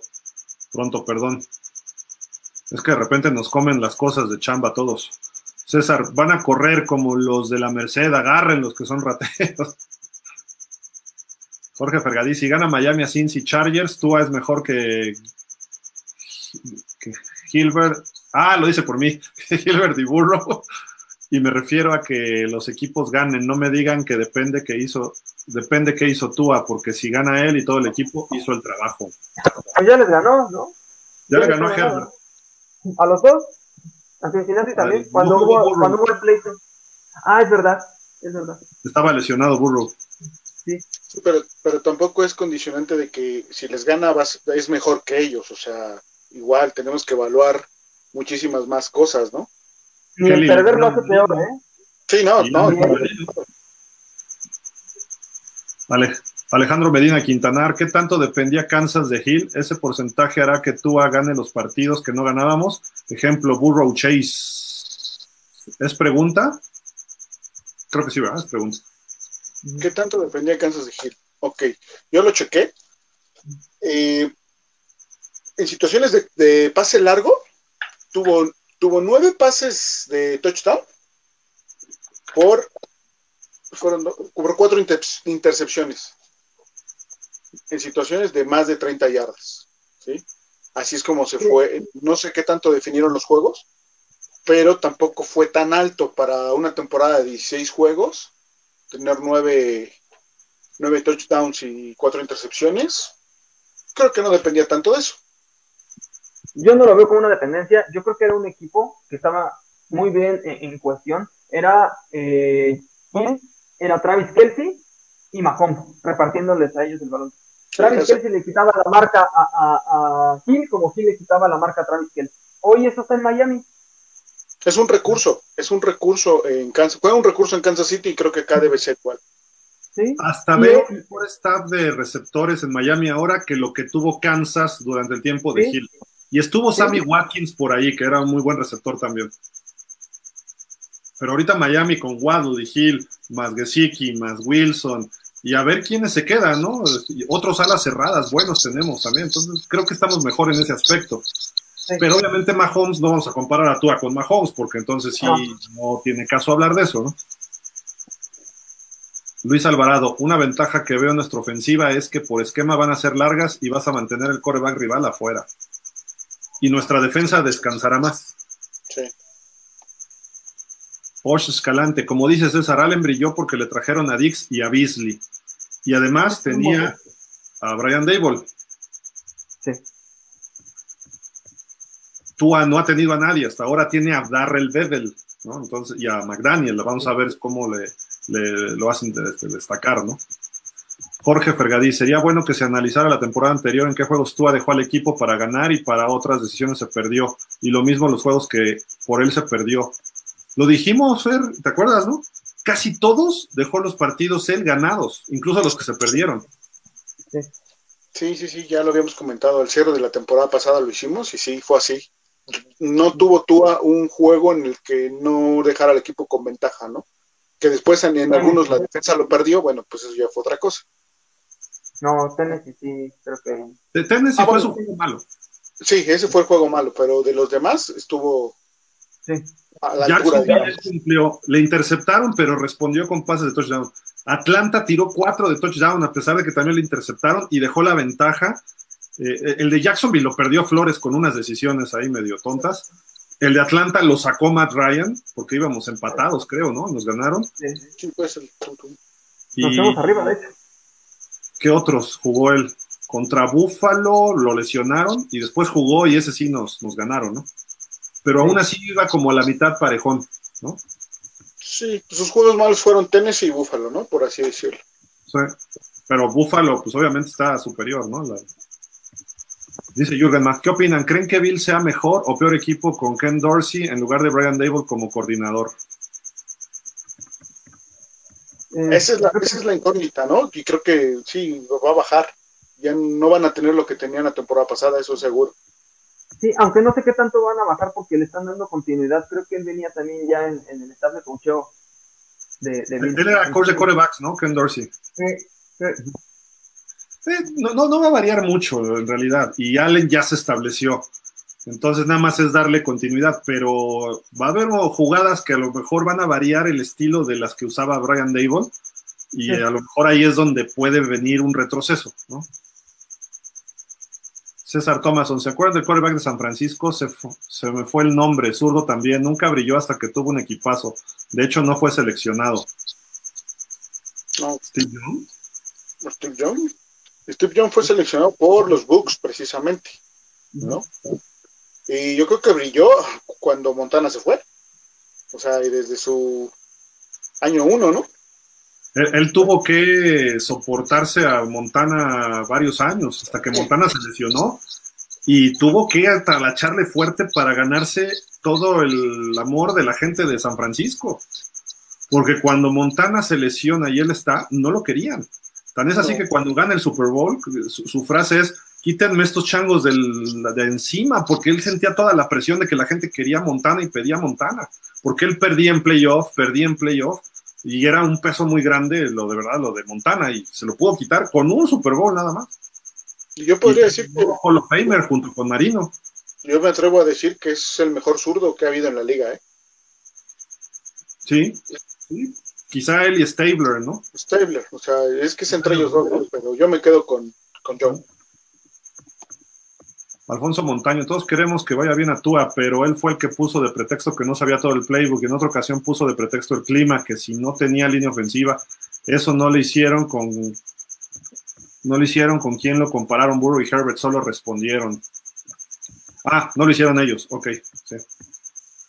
De acuerdo, pero también está aprendiendo Tua. Y es un muchacho que trabaja y que creo que está aprendiendo sobre la marcha. Omar Sauri, yo preguntaría cómo verían a Tua coachado por Bill Belichick en vez de Mac Jones. Belichick llegó a decir que le gustaba a Tua, ¿eh? Sí llegó a hacer ese comentario. No lo veo, ¿eh? Del perfil de Belichick, como, como jugador de Belichick, no lo veo, pero pues, quién sabe. Belichick habla bien de todos los rivales, ¿eh? O sea, no nos vayamos por eso, él siempre va a hablar bien de los rivales y se acabó. Sí, porque además este tiene sentido. Normalmente los coaches o entrenadores de cualquier deporte que minimizan al rival y perdiste con él, estás hablando más mal de ti, ¿no? Entonces Belichick, no, jugó muy bien Miami, nos ganó, y ah, tienen un gran coreback y es muy bueno. Y si, y si le ganas, es que le ganamos porque él es muy bueno. Somos mejores nosotros. O sea, esa es la ventaja que siempre ha manejado Belichick. Y por eso siempre dice, estoy pensando en el siguiente juego. Pero yo no lo veo como dice Fer, ¿eh? o sea, que esté Tua con él, no. Por el sistema. Él es más del pase. Si es el pase rápido tipo Brady, pero sí le gusta los latigazos de repente largos y pues eso no lo tiene. Y Mac Jones lo hizo bien en su primer año. Vamos a ver si, si lo puede mantener, ¿no? Diego Carvajal, tengo una duda. ¿Qué tan perjudicial pudo haber sido que tú al venir de un gran coach como Saban en Alabama y pensar en ser entrenado un desastre de coacheo ofensivo con Flores? Pues así como gran, gran coach Nick Saban, tampoco, ¿eh? O sea, digo, siendo realistas, lo que pasa es que él recluta lo mejor de, de, todo el país y toda la gente quiere jugar en Alabama. Él jugó de coreback y él es su, su fortaleza es los corebacks, pero cuando fue el mejor año de Tua, alternaba con Jalen Hurts y estaba Brian Dable de, de coordinador ofensivo también ahí. Y Tua después lo hizo bien, pero pues no sé, digo, creo que también quedó a deber campeonatos Tua, ¿no? Pudo haber tenido más en Alabama. Sí, y creo que el, el, que le pasara eso a Tua eh, en la NFL habla un poco de, de una falencia de Saban eh, creando jugadores en la NCAA, ¿no? En este caso corebacks, porque no los, no los llega a formar totalmente, ¿no? Y también lo vimos en Jalen Hurts. Entonces, ahí tiene una falencia el coach Saban. Sí. Y hay que ver este chavo Bryce Young cómo llega al NFL. O sea, creo que los corebacks en Alabama están sobrevaluados porque Alabama es campeonísimo o está peleando el campeonato y no precisamente es porque el coreback sea la estrella. Vámonos a Oregon, vámonos a LSU, vámonos a Clemson, donde estos tres corebacks que ya saben quiénes son, eh, pues ellos eran los estrellas. Tua en Alabama no era la estrella, realmente.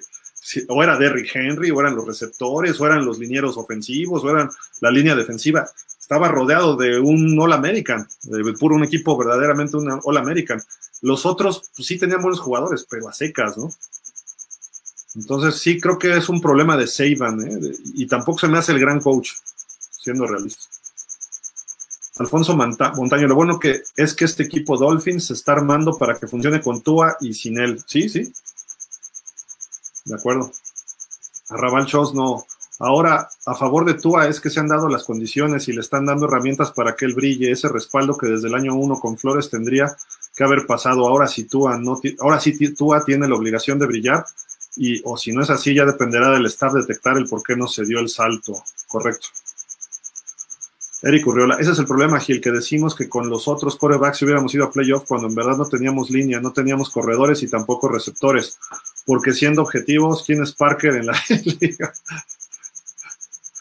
Pero mira, te lo, te lo, pongo muy simple. Ve el primer año de Herbert. No tenía línea ofensiva. Se la armaron el año pasado. No tenía línea ofensiva. Y él tuvo en jaque a los Bucaneros. Tampoco tenía gran defensiva.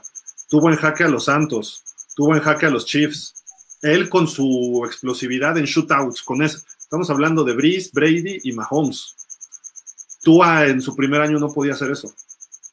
Ni en su segundo año. Este año esperemos que lo haga Y el año pasado no calificaron a playoff, no por culpa de él. Él hizo las jugadas que tenían que hacer. Cuarta y 17 y así el primero y 10. Cuarta y 21 y hace un touchdown contra los Raiders. Sea, la conversión y manda tiempo extra el partido.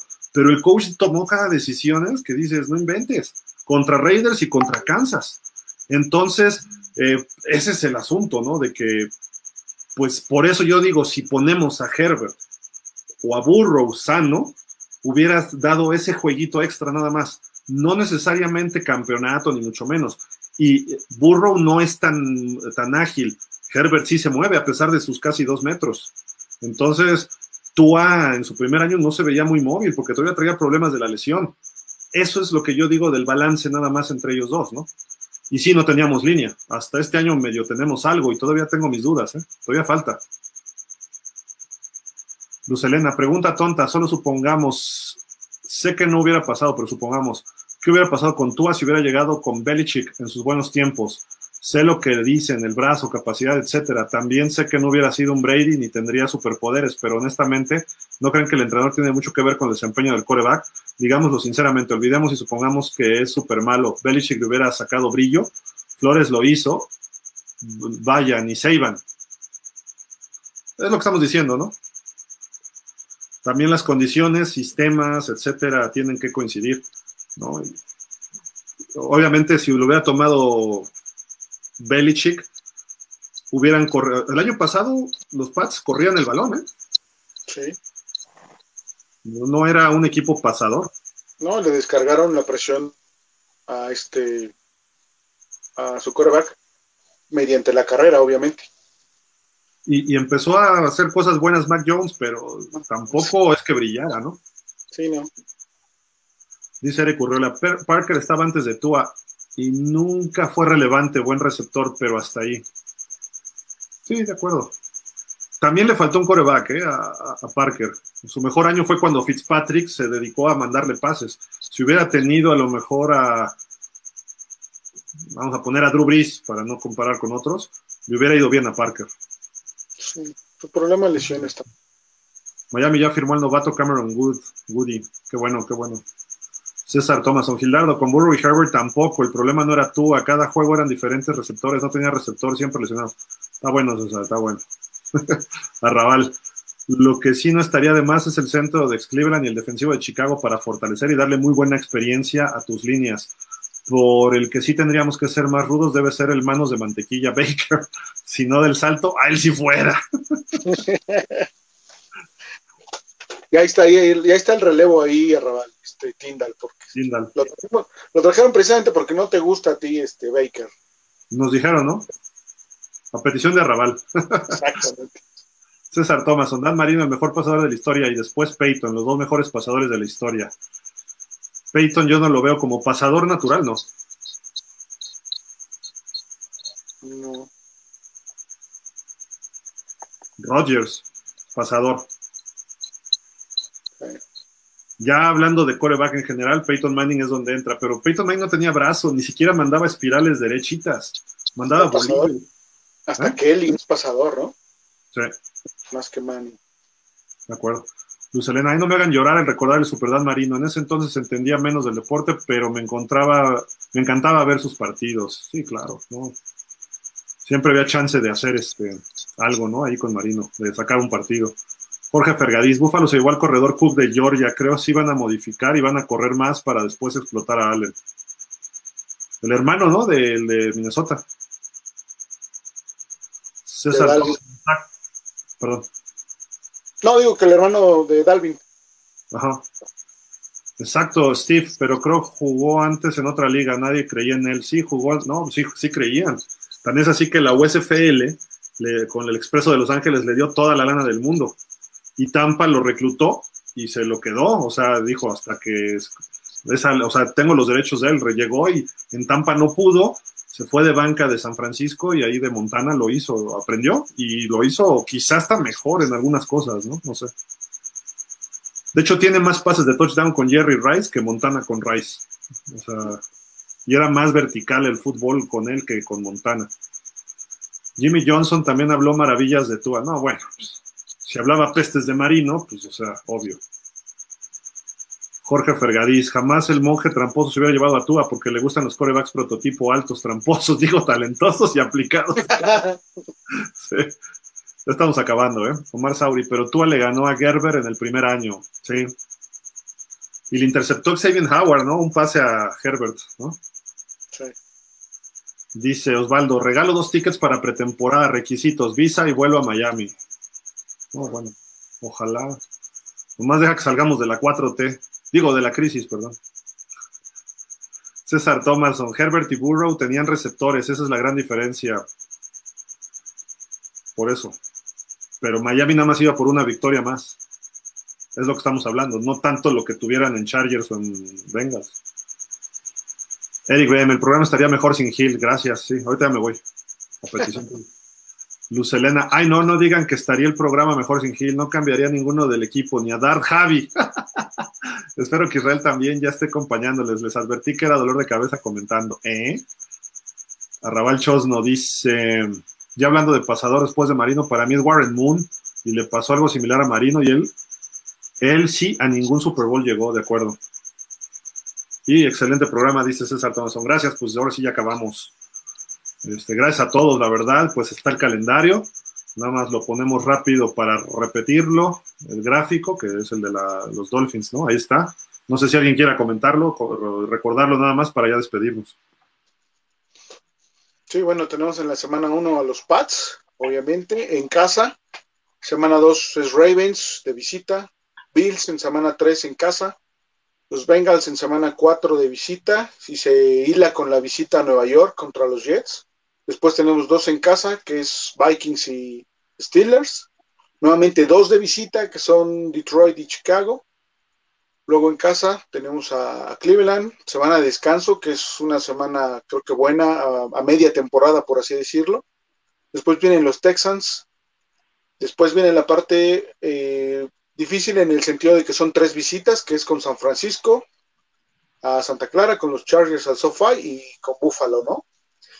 Después ya la parte final serían los Packers en casa, nuevamente con los Pats allá en, Foxboro y con los Jets en casa. Así pinta la temporada.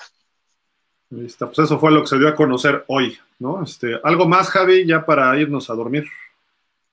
No, pues a esperar que, que el inicio de temporada sea positivo y, y pues no ocurra una catástrofe antes de tiempo bueno, bueno. Israel, ¿algo para despedirnos? No, Gil, eh, yo creo que, o espero más bien que esta temporada sea ya de playoff, creo que ya no lo merecemos después de tantos años.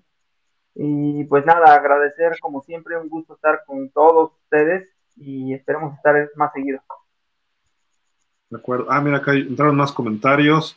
Arrabal dice, creo, y él salió de la liga canadiense. Steve Young no. El que salió, el que pasó por allá fue Jeff García, otro de los 49ers. Estuvo en los Stampeders de Calgary. César Thomas, no te vayas, por favor. ¿Quién, yo o el cuate que quería que me fuera?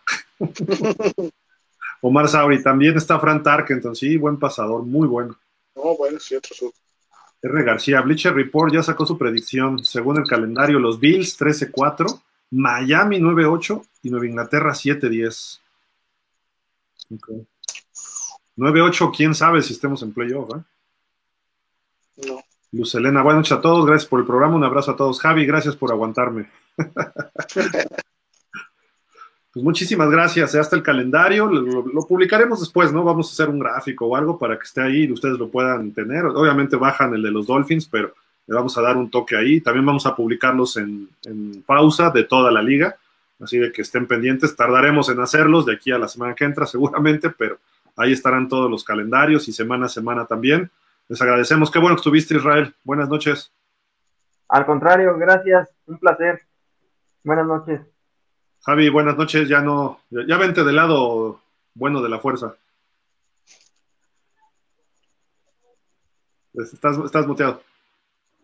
Buenas noches, este. Fer, Gil, Isra y Dolphins, y pues a ver qué podemos tener de aquí a la semana que viene. Perfecto. Y Fer, como siempre, muchas gracias también. No, al contrario, gracias a ustedes tres y a todos los Dolphins. Este, me gusta el optimismo de todos los Dolphins. Esperemos que, así sea la temporada y que, que tengamos ese juego de playoff que tanto, que tanto queremos, ¿no? Y bueno, pues nada más. Nos vemos el próximo martes. Ahí vamos a estar viendo qué más sale de, del equipo. Se los estaremos avisando, publicando. Y bueno, pues excelente noche para todos. Muchísimas gracias. Nos vemos la próxima semana el martes y pues nos despedimos primero con esto. Let's go. Así, con esas ganas, así, let's go. Pero no importa, con échele ganas ahí. Y bueno, nos vemos como siempre diciendo, fins up. Vámonos. Gracias. Buenas noches. Bye.